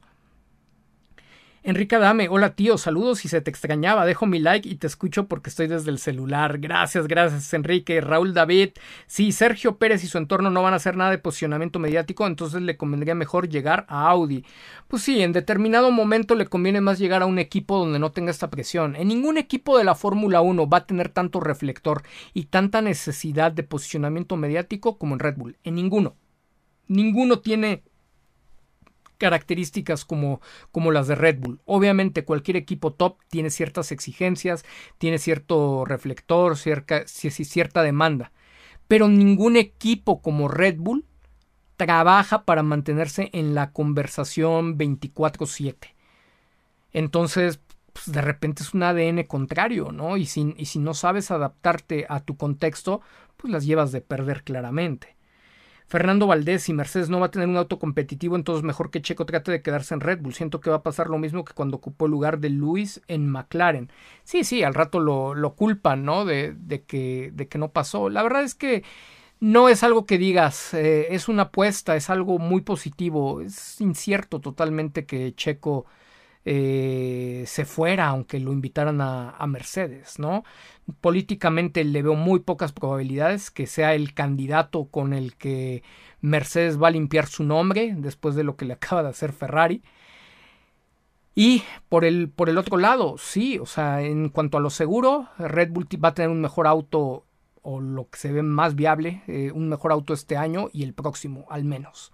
¿no? Eh, la cosa es que si no trabajas fuera de la pista, pues las oportunidades van a seguir siendo para Verstappen. Y de nada te va a servir, solo te va a servir para quemarte, ¿no? El estar en un auto que era el mejor y que solamente parece que uno, un solo piloto aprovecha con la noticia de un proceso, de una investigación en contra de Christian Horner por parte de Red Bull, según información filtrada por F1 Insider y The Telegraph, un medio alemán, un medio de los Países Bajos, eh, que no parece casualidad totalmente afines, sobre todo F1 Insider afín al doctor Helmut Marco, un medio desde el cual se propagan muchas ideas que le benefician cuando ha tenido problemáticas como sus declaraciones discriminatorias del año pasado e inclusive sobre las problemáticas eh, sobre una posible eh, no continuidad con el equipo austriaco. Entonces, desde ahí se propaga esta información de Telegraph con el periodista que ha vendido mucho humo para los Verstappen, que ha inventado notas como la supuesta reducción de salario de Checo Pérez por su baja productividad. Y bueno, inmediatamente lo secunda Motorsport Magazine, que también es el otro medio afín a Helmut Marko, también de origen alemán, normalmente eh, por parte del periodista austriaco eh, que ahí lo sigue como fuente. Y todos reportan una declaración de Red Bull, un comunicado que dice, después de ser informada de ciertas acusaciones recientes, la compañía inició una investigación independiente. Este proceso que ya está en marcha está siendo llevado a cabo por un abogado especialista externo. La empresa se toma estos asuntos muy en serio y la investigación finalizará lo antes posible. No sería apropiado hacer más comentarios en este momento. Pero, ¿y de qué se trata? ¿Hay una lucha de poder en Red Bull? ¿Es para desviar el foco mediático después de la noticia bomba de la contratación de Hamilton por Ferrari? ¿Verdaderamente existe este comportamiento inapropiado por parte de Christian Horner o todo a la vez? Eh, pues se tiene que analizar eh, bastante porque con esta gente de Red Bull y de Red Bull Racing principalmente podemos esperarnos cualquier cosa. Hasta no ver los resultados de la famosa investigación vale la pena tomar con cautela todo porque de pronto si actúan y se toman en serio las cosas eh, no sucedió así con Helmut Marko, donde había todas las evidencias, donde el tema discriminatorio había ido más allá del propio piloto y colaborador del equipo, había ido para toda una región como eh, la sudamericana o latinoamericana? Eh, ¿O es acaso que cayó Horner en alguna tentación que le sembró el propio Marco? No dejemos de observar verdaderamente que esos primeros tres medios que reportaron la situación son los dos principales medios afines a Marco y el que crea humo para los Verstappen. Es cierto que hay actitudes que son reprobables y merecen cero tolerancia, como la que vimos con Marco. Si se comprueba que Christian Horner cayó en una de estas actitudes reprobables, de las cuales se están creando eh, miles de especulaciones por la ausencia de información, eh, pues también recordaríamos que la justicia selectiva, ¿no? Se mide con distintas varas en Red Bull y los juegos de poder son cosas serias, son a matar o morir. La pregunta es si viene por ahí. Recuerden que no hay nada más lucrativo que soltar una bomba de morbo llena de lagunas de información para que la opinión pública rellene los vacíos con su imaginación. Tenemos que ver si pasa algo a partir de esto para poder evaluar con mayor precisión qué es lo que ha habido de fondo. Pero algo que sí les puedo también compartir es que una de las principales razones en el entrenamiento de medios, cuando realizamos un media training, se prohíbe utilizar las respuestas incompletas comentarios o se prohíbe eh, expresar algún tipo ah, de situación que refiera que no se va a comentar más. ¿Por qué? Porque los medios y la opinión pública crearán diferentes historias y especulaciones que la mayoría de las veces terminan siendo más grandes de lo que en realidad está pasando. Pero ojo, porque también se ocupa, se llega a ocupar deliberadamente posicionar una historia sin detalles, como aparentemente le estamos viendo en este momento. ¿Para qué? Para jalar la atención, intrigar o distraer sobre algún tema. Así que pues vayamos dando seguimiento a ver por dónde van las cosas y dejo una reflexión al respecto y en ese sentido eh, comento que el tema del que se está hablando en este momento dejó de ser la llegada de Hamilton a Ferrari o quién va a sustituir a Hamilton en Mercedes. El reflector se volcó sobre Red Bull y Horner, donde de inicio saltan algunas interrogantes. Si no hay acusación pública y dice el comunicado que no es apropiado hacer más comentarios en este momento, ¿Por qué no mantuvieron la citada investigación de manera interna hasta su resolución? ¿Cómo es que la información y el comunicado se detonaron particularmente en los medios afines al doctor Marco y el círculo de los Verstappen y no de forma general eh, lo tenían todos los medios? hasta el momento no es algo que se pueda encontrar eh, pública y abiertamente a través de las redes o los medios digitales de Red Bull en ninguna de sus formas. Entonces, si bien el caso que se sigue puede existir y ser cierto, también es cierto que parece haber intereses adicionales para que se hable de ello. Al final del día, ahora sí Red Bull se toma muy en serio estas cosas. Curioso cambio de parecer, ¿no? Timing y forma de accionar muy, muy diferentes, en el que Horner puede resultar culpable, puede resultar ser una, una víctima de una difamación, o puede resultar un cómplice de una venta de humo ¿Qué es lo que hay verdaderamente en el fondo de todo esto? Considero que solamente lo vamos a ir resolviendo al paso de los días. Si no viene ningún tipo de sanción, si de repente el tema simplemente se empieza a perder, definitivamente podría ser una estrategia de venta de humo donde al final pues Horner salga totalmente limpio y el equipo diga pues en ningún momento eh, nosotros publicamos o hicimos público este comentario ni hubo eh, situación a seguir. Se habla también de una supuesta eh, declaración de Horner donde él dice que no es culpable y que todo es un invento, pero pues tampoco, ¿no? Es como mucha la claridad que existe al respecto y si todo se está inventando tan solo para desviar la atención. En el caso de Checo Pérez, que sé que para mucha gente le interesa, pues obviamente sería bien complicado el tema de que se pudiera ah, tener una responsabilidad por parte de Christian Horner que lo llevara a dejar el cargo y parecería que se vería muy complicada su situación a pesar de ya tener firmado una renovación para el año de 2025. Eh, por supuesto, llegaría sin compromisos para con Checo Pérez, el nuevo dirigente, llegaría sin compromisos para Confort y de repente si es totalmente afín al grupo de Helmut Marko y de Max Verstappen, pues en caso de no convenir una trayectoria con el apoyo de, de Ford o algún tipo de fuerza política que intentara hacer Christian Horner con Checo Pérez, pues obviamente eh, se podrían basar en la ausencia de trabajo mediático de Sergio, en el pésimo posicionamiento mediático y, la terrible caída eh, que se le dio a su imagen pública, sobre todo el año pasado, y pues entonces tomar algún tipo de decisión si no se dan eh, los mejores resultados, ¿no? Y bueno, habría que ver si también se reduciría aún más el apoyo que pudiera tener al interior del equipo. El panorama no se ve positivo, pero hay que esperar tal vez ni siquiera esté pasando absolutamente nada y esto solo sea una bomba de humo, un distractor para jalar nuevamente la atención a Red Bull. Insisto, no se puede dar por hecho nada en este momento, esa es la recomendación.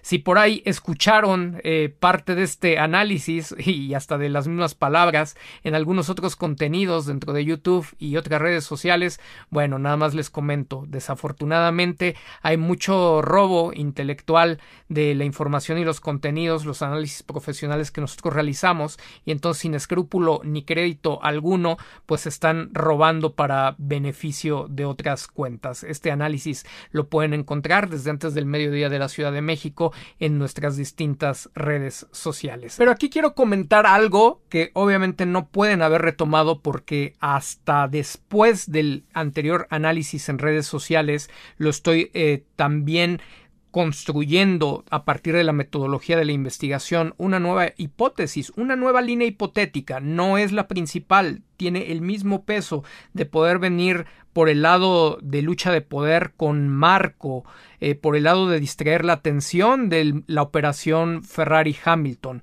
¿Qué pasaría si en esta búsqueda que estuvimos hablando en la noche de ayer durante el directo, en la búsqueda de Toto Wolf, de los servicios de Max Verstappen para dar un golpe político, para dar un golpe sobre la mesa, después de que Mercedes, la marca Mercedes se viera sacudida por Ferrari, llevándose a su siete veces campeón del mundo, ¿qué pasaría si hubiera todo un movimiento, una guerra sucia también desde el cuartel eh, de Mercedes en Inglaterra, desde la mente maestra austriaca de Toto Wolf, y todo esto fuera una siembra para generar una gran inestabilidad al interior de Red Bull.